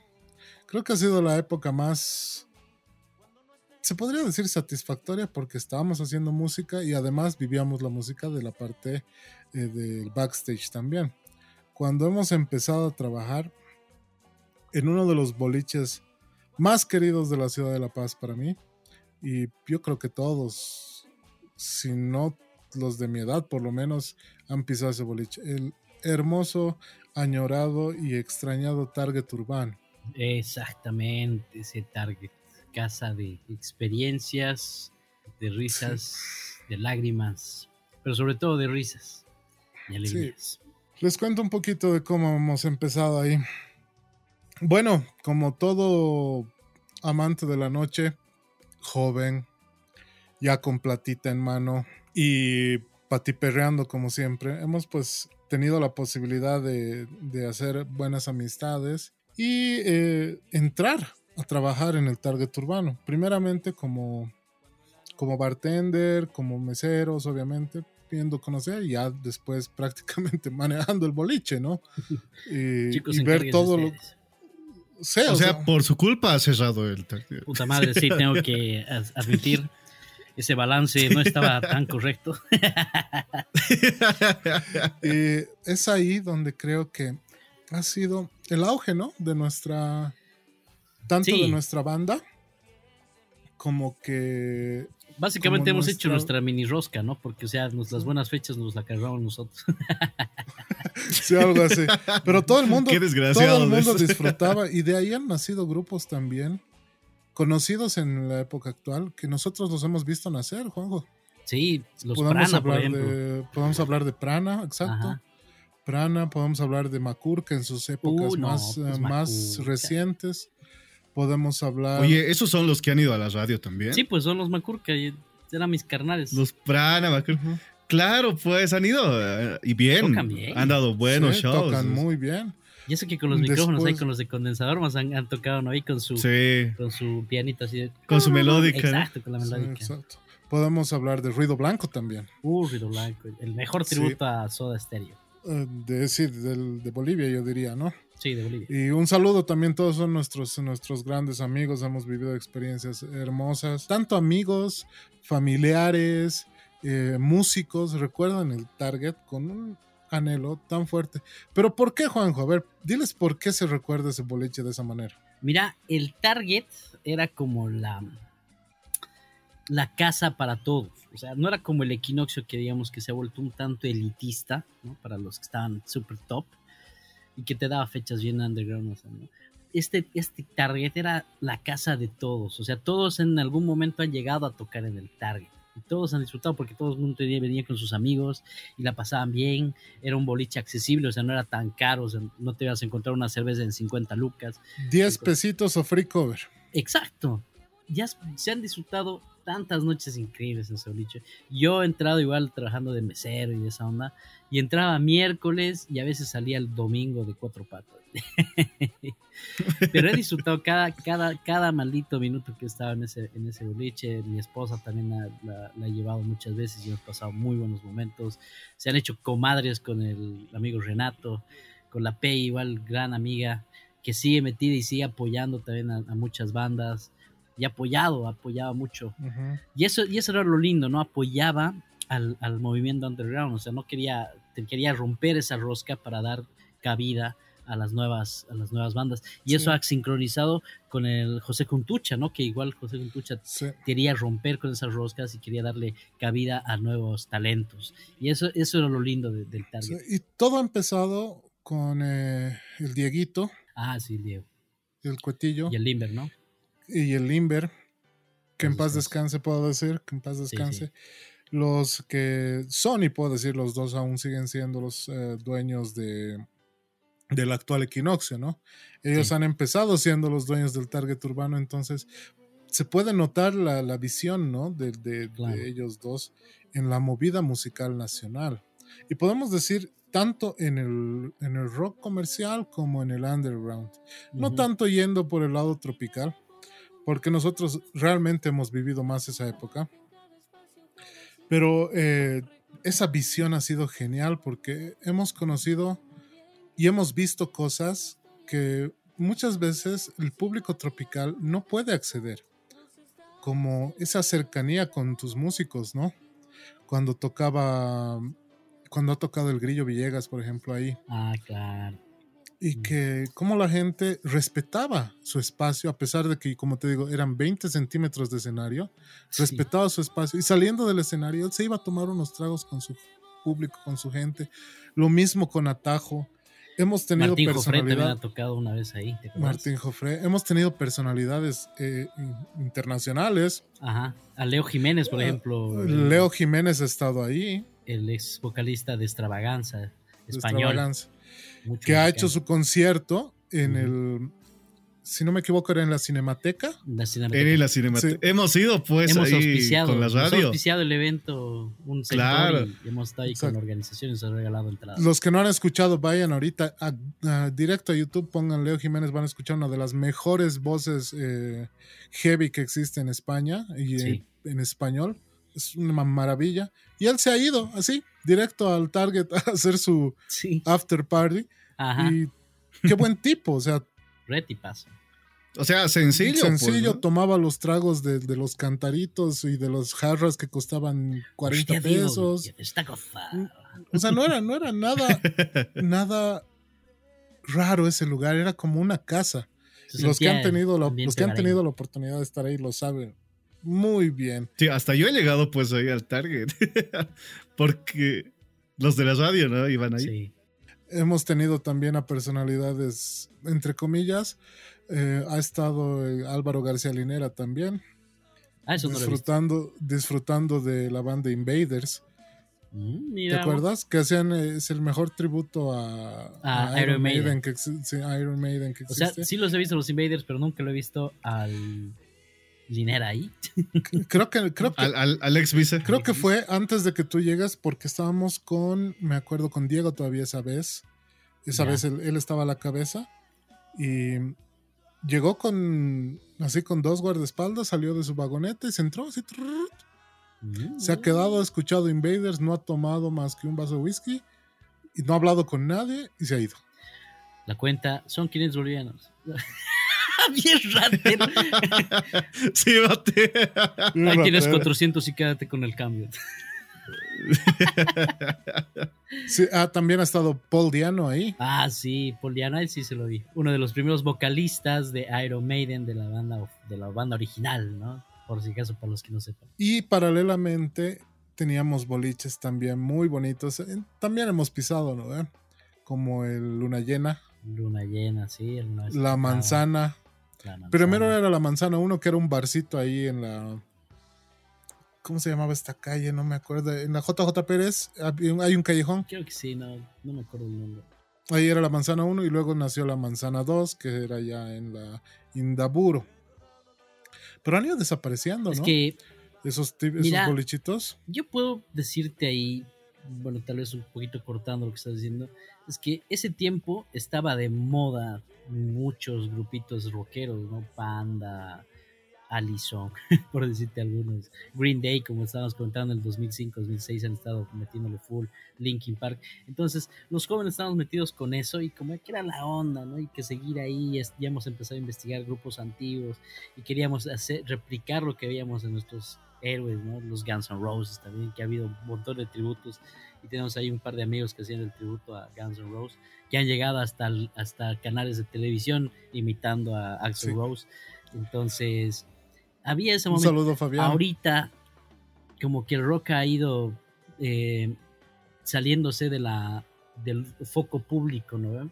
O sea, no hay mucha. Si hay muy buenos músicos y muy buenos lanzamientos, como que la industria, como no le está tirando mucha pelota y está yendo a otro lado. Entonces, por eso, como los jóvenes, que son los que normalmente consumen, eh, están fuera de, de consumir, digamos, irse a un boliche a escuchar metal. Eso es más como de nuestra, de nuestra época acotando lo que ustedes están diciendo, y es algo que desde el punto de vista de los DJs también, lo estamos viviendo porque antes al DJ se le iba a escuchar tocar las canciones, sus sesiones, todo eso. Ahora el DJ tiene que tocar lo que la gente quiere bailar. Y eso es obviamente lo que está siendo más comercial. Dense cuenta nada más. Sí, o sea, dense cuenta antes. Y, y, más o menos lo estoy relacionando con lo que ustedes están diciendo de que ese tiempo eh, del 2006, 2010, 2015 tal vez, incluso exagerando mucho, pero eh, iba la gente a escuchar ese tipo de música porque apreciaba eh, incluso esos, e, esos homenajes que ustedes han mencionado, ¿no? Y ahora, más que todo, si alguien está pensando hacer algún boliche, alguna discoteca, simplemente va a pensar en música comercial, reggaetón, cumbia y listo para eso atraer a las masas. Dense cuenta nomás, en Spotify entren, el top 50 de Bolivia está liderado por música de, de, puros reggaetón, nada más. Sí. Y, o sea, es como antes ibas a un lugar para disfrutar de la música de, que, que, se hacía y, que valorabas todo eso, pero ahora es súper comercial, ya no importa mucho si es que lo está interpretando bien, si lo está interpretando mal, o sea, la, la cosa es ahorita vender y punto pienso de que se está perdiendo esa, eh, esa forma de apreciar a la música, y en este caso a la música nacional, ya que está eh, copando toda la música de afuera y la música comercial que ya sabemos, el reggaetón y todo eso. Mira, yo ahí puedo rescatar a, al Bonnie Lobby, que no hace un poquito más de un mes ha estado en el número uno del trending de, acá de Bolivia en Spotify con su cumbia boliviana, que tiene muy poco de boliviana, más que el nombre y el charango, pero al fin de cuentas igual, o sea, promueve el nombre del país y lo, lo pone así como, como, como bandera, ¿no? Para lanzar su canción. Y puedo rescatar de él. En, sí es un, es un gran músico y una gran persona, ¿no? Por lo poco que he podido apreciar de él, pero sí es una persona que, le lleva a su país en el corazón y siempre dice, no, viva Bolivia y Bolivia y Bolivia. En algún momento vamos a hablar con él. Esperemos que sí, quisiéramos invitarlo al podcast y que, pueda tener una entrevista con nosotros. Y ahí hacemos la invitación. Para la gente que no sabe, muy pronto vamos a tener personalidades también en el programa para que podamos interactuar con esas personalidades de las que hablamos, de las que pichangueamos, y van a poder verlos pichanguear también con nosotros. Vamos a estar con, con, muchas novedades. Escuchen nomás y por, por, si acaso tienen que ahí estar atentos a todas las redes sociales. Estamos en TikTok, YouTube, Facebook, Instagram, como tres al tren. Y especialmente van a escuchar esas entrevistas si se logra con Bonnie Lobby, va a ser genial porque yo estoy completamente en contra de la música que él hace. Entonces, Ay, esa muchachita, va a ser. camino. Claro, y- ser- pero siempre bajo el margen de respeto. El. Bonnie es súper tranquilo. o sea, por Claro, no, no, ve, sí. O sea, siempre todo es bajo la joda, ¿no? O sea, si bien yo tengo una postura y los tres tenemos posturas diferentes, todo es bajo el el- el límite del respeto, ¿no? Claro, obvio. jamás voy a despreciar lo que la gente ha decidido hacer ni lo que la gente quiere escuchar. Simplemente yo he decidido no escuchar eso y que no me agrada y lo mismo ustedes no han decidido disfrutar de esa música. Y para concluir este capítulo, yo quiero marcar más que todo personas que han decidido venir a este país y hacer famosa su música. Y son personajes bastante reconocidos eh, a, a nivel popular, a nivel tropical, a nivel underground, a nivel comercial también. Uno de los grandes músicos conocidos a nivel nacional es Daniel Pese. Prácticamente Sí. es boliviano y ha Oh, sido el, el vocalista legendario de la banda Track, una de las mejores bandas eh, junto con Glenn Vargas, el mejor guitarrista de Bolivia en sus épocas. Eh, Eso, Glenn Vargas. una banda, una banda legendaria ¿no? de la ciudad de Santa Cruz. Sí. Otra persona que podemos nombrar y que también es más conocida que las Pringles, creo, es eh, Matamba. Oh, el gran Mataba. Y no solamente lo digo por, por su grandeza de persona, sino por su grandeza de persona. Sí, es altote. Yo lo he visto Sí. en el supermercado. Es enorme, pero tiene una nobleza Y un corazón igual de espectacular. Es Mm. un, un tipo espectacular, pero toca el escenario y es la persona más estricta que existe. Eso sí, eso sí lo, lo puedo ver. he tenido la- la- el gusto y la posibilidad de estar eh, aprendiendo al lado de la consola eh, en el concierto que ha tenido con Cafres aquí en la ciudad de La Paz Claro, cuando claro, ha sí. tocado y he estado en la consola al lado de la consola viendo y viendo todo y lo estricto que es te marca una pauta de, la- de por qué hace tan buena música él ¿no? y por qué es Claro. tan buen músico porque si bien todos sus músicos son bolivianos todos en general él no, no es boliviano pero ama tanto el país y ama tanto la música que eh, cada detalle para él es crucial. Oye, pero yo no sabía eso. ¿De dónde es? Él es argentino, nacido Sí, allá, sí.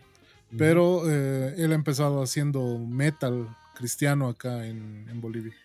Oye, mira. Sí, metal cristiano y después obviamente se ha dedicado al reggae 100%, al reggae rock. Reggae Más rock. que- Sí, Ah, Oye, ¿cómo es pero le sale bien. Tiene, su estilo, ¿no? es un genio, sí. Tiene su propio genio. estilo.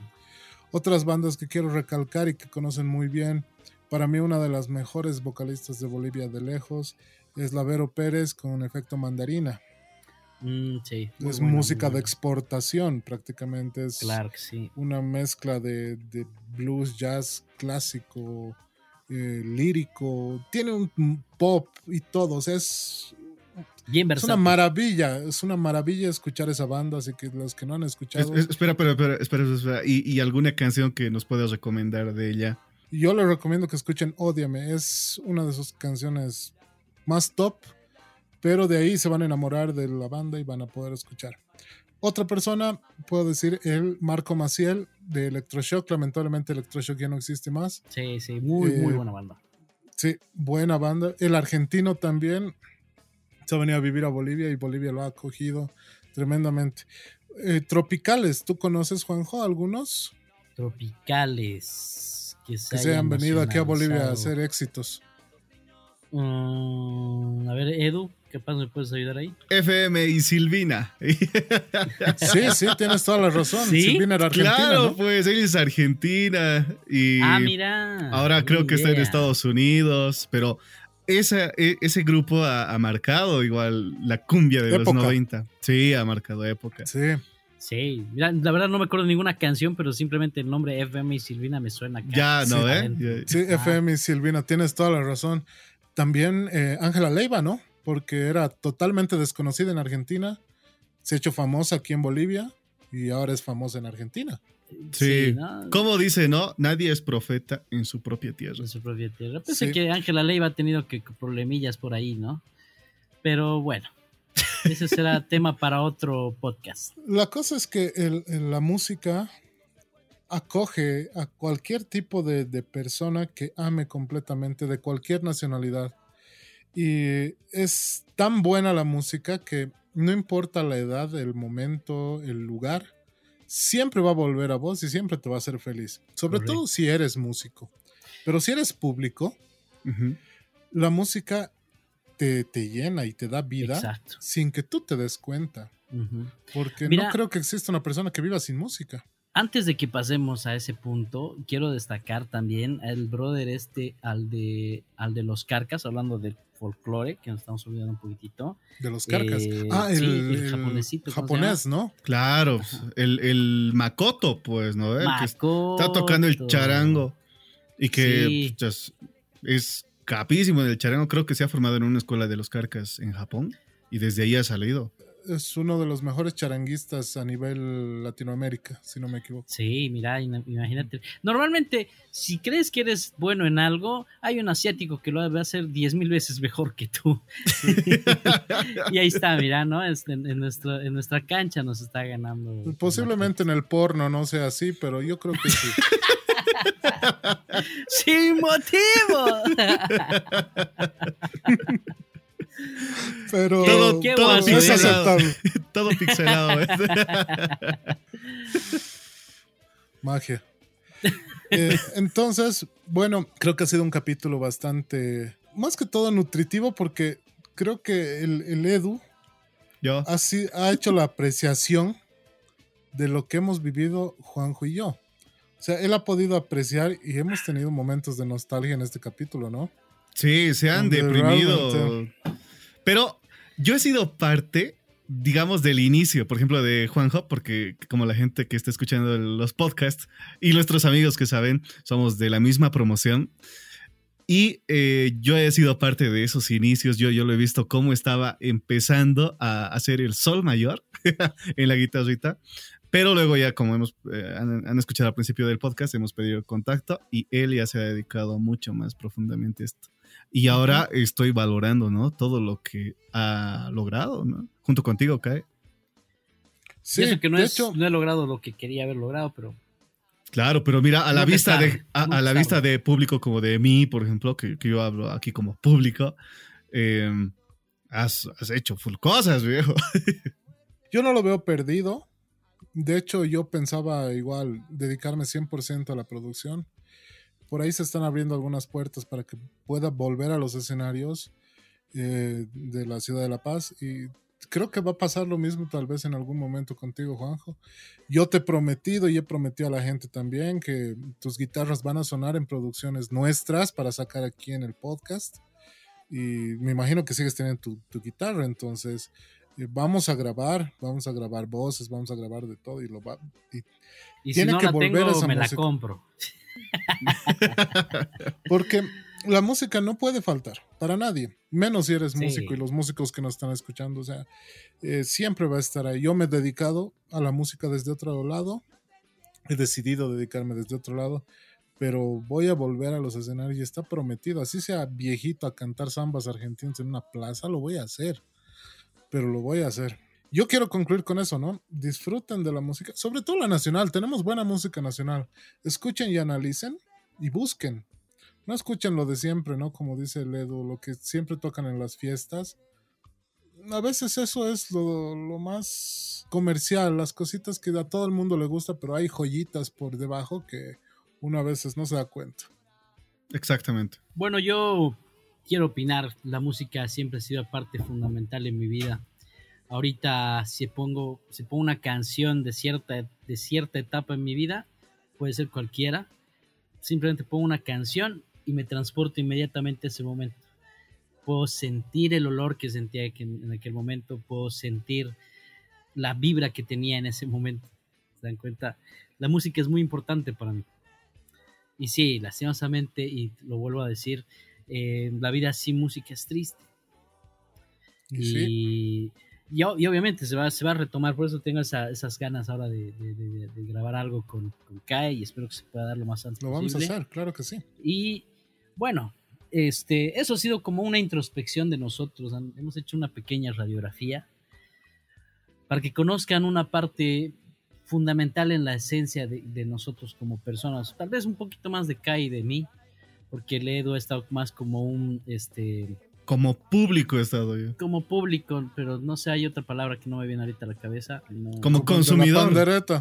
Ha estado como espectador, ahí está, esa era. Ah, sí, sí. Ha estado como espectador, que aunque, ha compartido de, alguna manera, pero como ha dicho Kai, de alguna manera le hemos hecho sentir esa, ese cariño que le tenemos a la música y aparte la nostalgia que nos trae el estar alejados de ella. Entonces, bueno, esa con eso quiero cerrar yo. Espero espero que les haya gustado y que bueno, que nos hayan conocido de esa manera y, bueno, y que lo hayan disfrutado más que todo porque eso somos nosotros. Y así que se hayan identificado. Muchos tal vez se van a identificar y espero que sí lo sea y, bueno, quiero mandar un saludo a todos los músicos que espero que nos hayan escuchado. Un saludo a, varios de ellos, ¿no? Al mismo Oscar, el de Ruido Blanco, al Fabián, al Quesito, al Silvio, al, Manu, al Roy, pucha, un montón de, amigazos que se han hecho. Y si estoy olvidándome alguno, perdón, pero igual un saludo para todos ellos los que han pisado el target. Un abrazo al José Juntucha por la gran labor que ha llegado a cabo. Ronald de Brujas. Y que sigue llevando a cabo.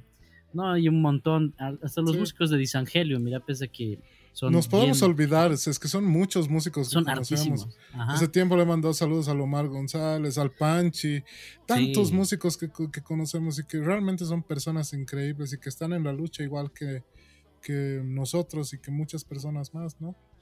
Así es. Bueno, un saludo para todos ellos y... Yo pienso, y a medida y a modo de despedirme, de que ha sido un capítulo donde aquí Cae y Juanjo han sido súper sinceros y esto creo que tenemos que valorar todos. Y ver también lo complicado que es hacer música aquí en Bolivia, en nuestro país, hacer música nacional, pero que no es imposible. Y que muchas personas, especialmente los jóvenes, si bien ahora eh, estamos con clases virtuales, yo pienso de que tienen que después, posteriormente, juntarse, comprarse sus guitarritas tal vez y empezar así a, como dicen, a pichanguear y estar sacando canciones porque a partir de eso ha sido que aquí Kai y Juanjo han logrado todo lo que han logrado y mira, sigue el camino, o sea, hemos visto de que sienten nostalgia y uno siempre vuelve donde fue feliz, entonces van a lograr. Yo, yo pienso de que van a, van a empezar la segunda etapa de su vida como músicos pero ahora de una manera más madura, porque ahora, eh, si bien ha pasado el tiempo, también tienen más conocimientos, ¿no? Respecto a lo que a música se refiere, y van a ser mucho más exigentes. Y yo pienso de que muchas personas van a seguir su ejemplo porque ustedes son personas reales que tienen esta experiencia. No estamos hablando de gente que por lo que ha estado de moda algo se han hecho de fama y punto, ¿no? O sea, son personas que son como todas las personas que nos van a escuchar, ¿no? Entonces, yo pienso de que este ha sido un capítulo súper sincero, más que todo ha sido un confesionario. un y confesionario. Ha sido un confesionario, pero me ha gustado bastante y la verdad, mis respetos, muchachos. Yo admiro toda su carrera y lo que van a lograr. La primera etapa de su carrera. Con el pretexto de la música nacional nos hemos abierto en un poquito. Es que es nuestra, esencia, hemos sido parte. Y van a llegar etapas así, capítulos así donde, donde nos van a conocer un poquito más. Pero bueno, eh, ya se acabó el capítulo, pronto vamos a tener capítulos bastante polémicos. De hecho, no lo voy a decir, pero tienen que escuchar el siguiente capítulo porque va a estar nuestro primer invitado, una persona y, una, y un personaje muy, muy querido y controversial de la ciudad de La Paz, bueno, que más que todo ha estado en la ciudad de La Paz, pero en general de Bolivia. Va a estar con nosotros la siguiente semana, lo van a poder escuchar, lo van a poder ver, porque va a ser un capítulo que lo vamos a subir todas las redes sociales, así que no se lo pueden perder. Por mi parte, ha sido un gusto estar nuevamente con ustedes. Y para despedirnos, pues no nos podemos olvidar de las personas importantes que nos dan eh, el apoyo. Bueno, quiero empezar dándole un agradecimiento a nuestros amigos de Roca Design, ¿no? Roca Design nos ha apoyado desde el día 1 en el podcast, ha estado presente en el live. Nos miren, ahí están los tres, estamos con nuestra, sí, nuestros tomatodos, el, el 3 al tren, Roca, Roca Design, ¿no? Nivel. Y hemos entregado al fin los, los regalitos. La semana pasada les hemos comentado, pero hemos estado subiendo las fotos al Facebook ahí para que, sí, para que las puedan ver. Falta una que suba. Ah, oye, es cierto. Su, foto, así que. Me he olvidado completamente. Ya me están reclamando los de la marca. Yo, pues hermano, ¿dónde están los más? Te he dado para tres regalos. Te lo estás gastando vos, seguramente. Entonces, no, pero no, muchachos, no. Está pendiente, está, pendiente. Está pendiente eso. Bueno, y quiero dejar el número de teléfono de Roca Design, de nuestro querido amigo Renard Roca, que es mi gran amigo, no es mi primo, pero apellidamos igual, así como Cae y Edu, que apellidan Aguirre.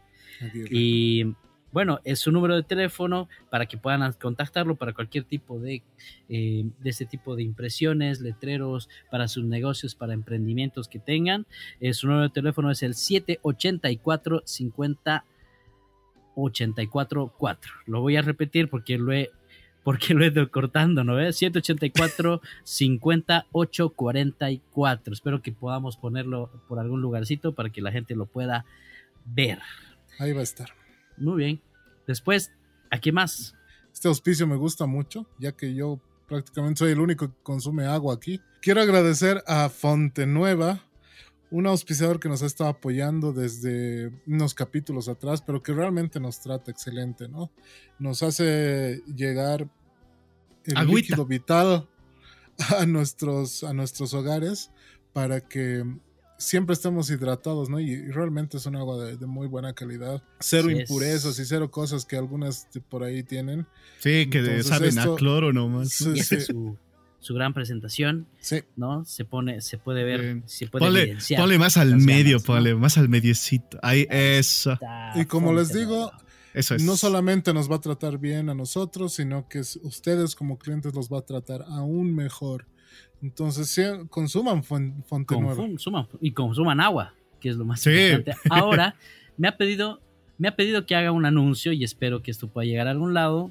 y si alguna persona está interesada en distribuir el agua Fonte Nueva en La Paz, porque ahorita solo se distribuye en Santa Cruz, está, les voy a dejar su número también. De 678-89970 es el número de Aarón. Eh, les repito, el 678-89-970. Esos son, ese es el número de contacto para que puedan contactarse con Aarón de Agua Fonte Nueva. Así es. Y bueno, los, los, los agradecimientos a nuestras dos empresas. No vamos a entrar más en detalles. Mega Red y Homesick Producciones, que son las empresas que están encargadas de la producción de este programa. Y Mega Red, que es la empresa Alejandro Delius, como le digo, porque aún no sabemos. no, desconocemos lo que haga. Pero estaba ahí, está ahí. Novena semana y sigue acá. Me parece que Mega Red se encarga de redes, porque está subiendo mucho, mucha, mucha producción a, las redes. Mega Red, redes. Oye, sí, ya, ya estás encontrando Caliente, caliente. Pero pronto, pronto ya vamos a tener más apoyos, los van a ver porque van a tener los regalitos de, de, los próximos auspiciadores. Así que atentos todos. Por mi parte, y esta vez sí, me quiero despedir. Eh, ha sido un lindo capítulo, un capítulo largo en grabación, pero ha sido un capítulo corto en, sentimiento, porque me quedo corto, me quedo con muchas cosas en la garganta que poco a poco van a ir saliendo. Sí, Así que ha sido un gusto, mi nombre es Kae, buenas vibras y buen rock and roll para todos ustedes y nos estaríamos viendo la siguiente semana para el capítulo polémico que vamos a tener. Bueno, eh, ahora ya me despido. Para mí igual ha sido un capítulo súper sincero, como les estaba diciendo hace ratito. Y eh, viendo, ¿no? De que también en Bolivia tenemos bastante producción muy buena y que tenemos que empezar a consumir también lo que se está haciendo acá. Así como nos estaban sugiriendo algunas canciones, algunos grupos también, los chicos yo pienso de que ahora, ahorita mismo yo voy a ir a escuchar, voy a buscar a ver en YouTube todas esas canciones que han dicho. Y también ¿no? han mencionado bastantes nombres de bastantes grupos que también merece nuestro apoyo, así como ustedes están apoyando a este podcast, tenemos que apoyar lo que se está haciendo aquí en Bolivia, porque este es nuestro país, ¿no? primero es Bolivia, luego lo demás.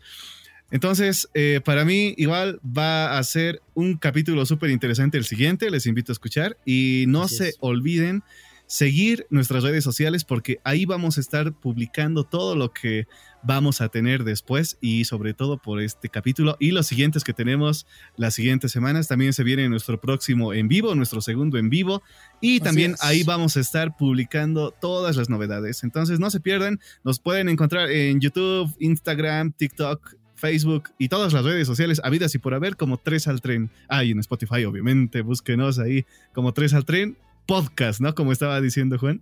Igual por mi parte, les agradezco que hayan sido parte de este podcast.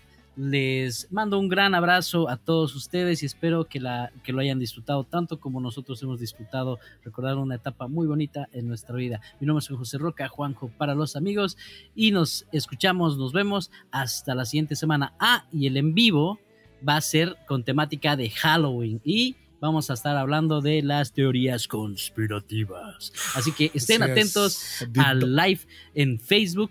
Yo creo que se va a lanzar esos días de Halloween, ¿no? El 1 o el 2 de noviembre. Por ahí vamos a estar. Ajá, ya nos vamos a estar acomodando. Así que mi nombre es Juanjo de nuevo, como les decía, Juanjo para los amigos y nos vemos y nos escuchamos la próxima semana. Un abrazo, bye. Chao a todos, esto ha sido 3 al tren. Chao.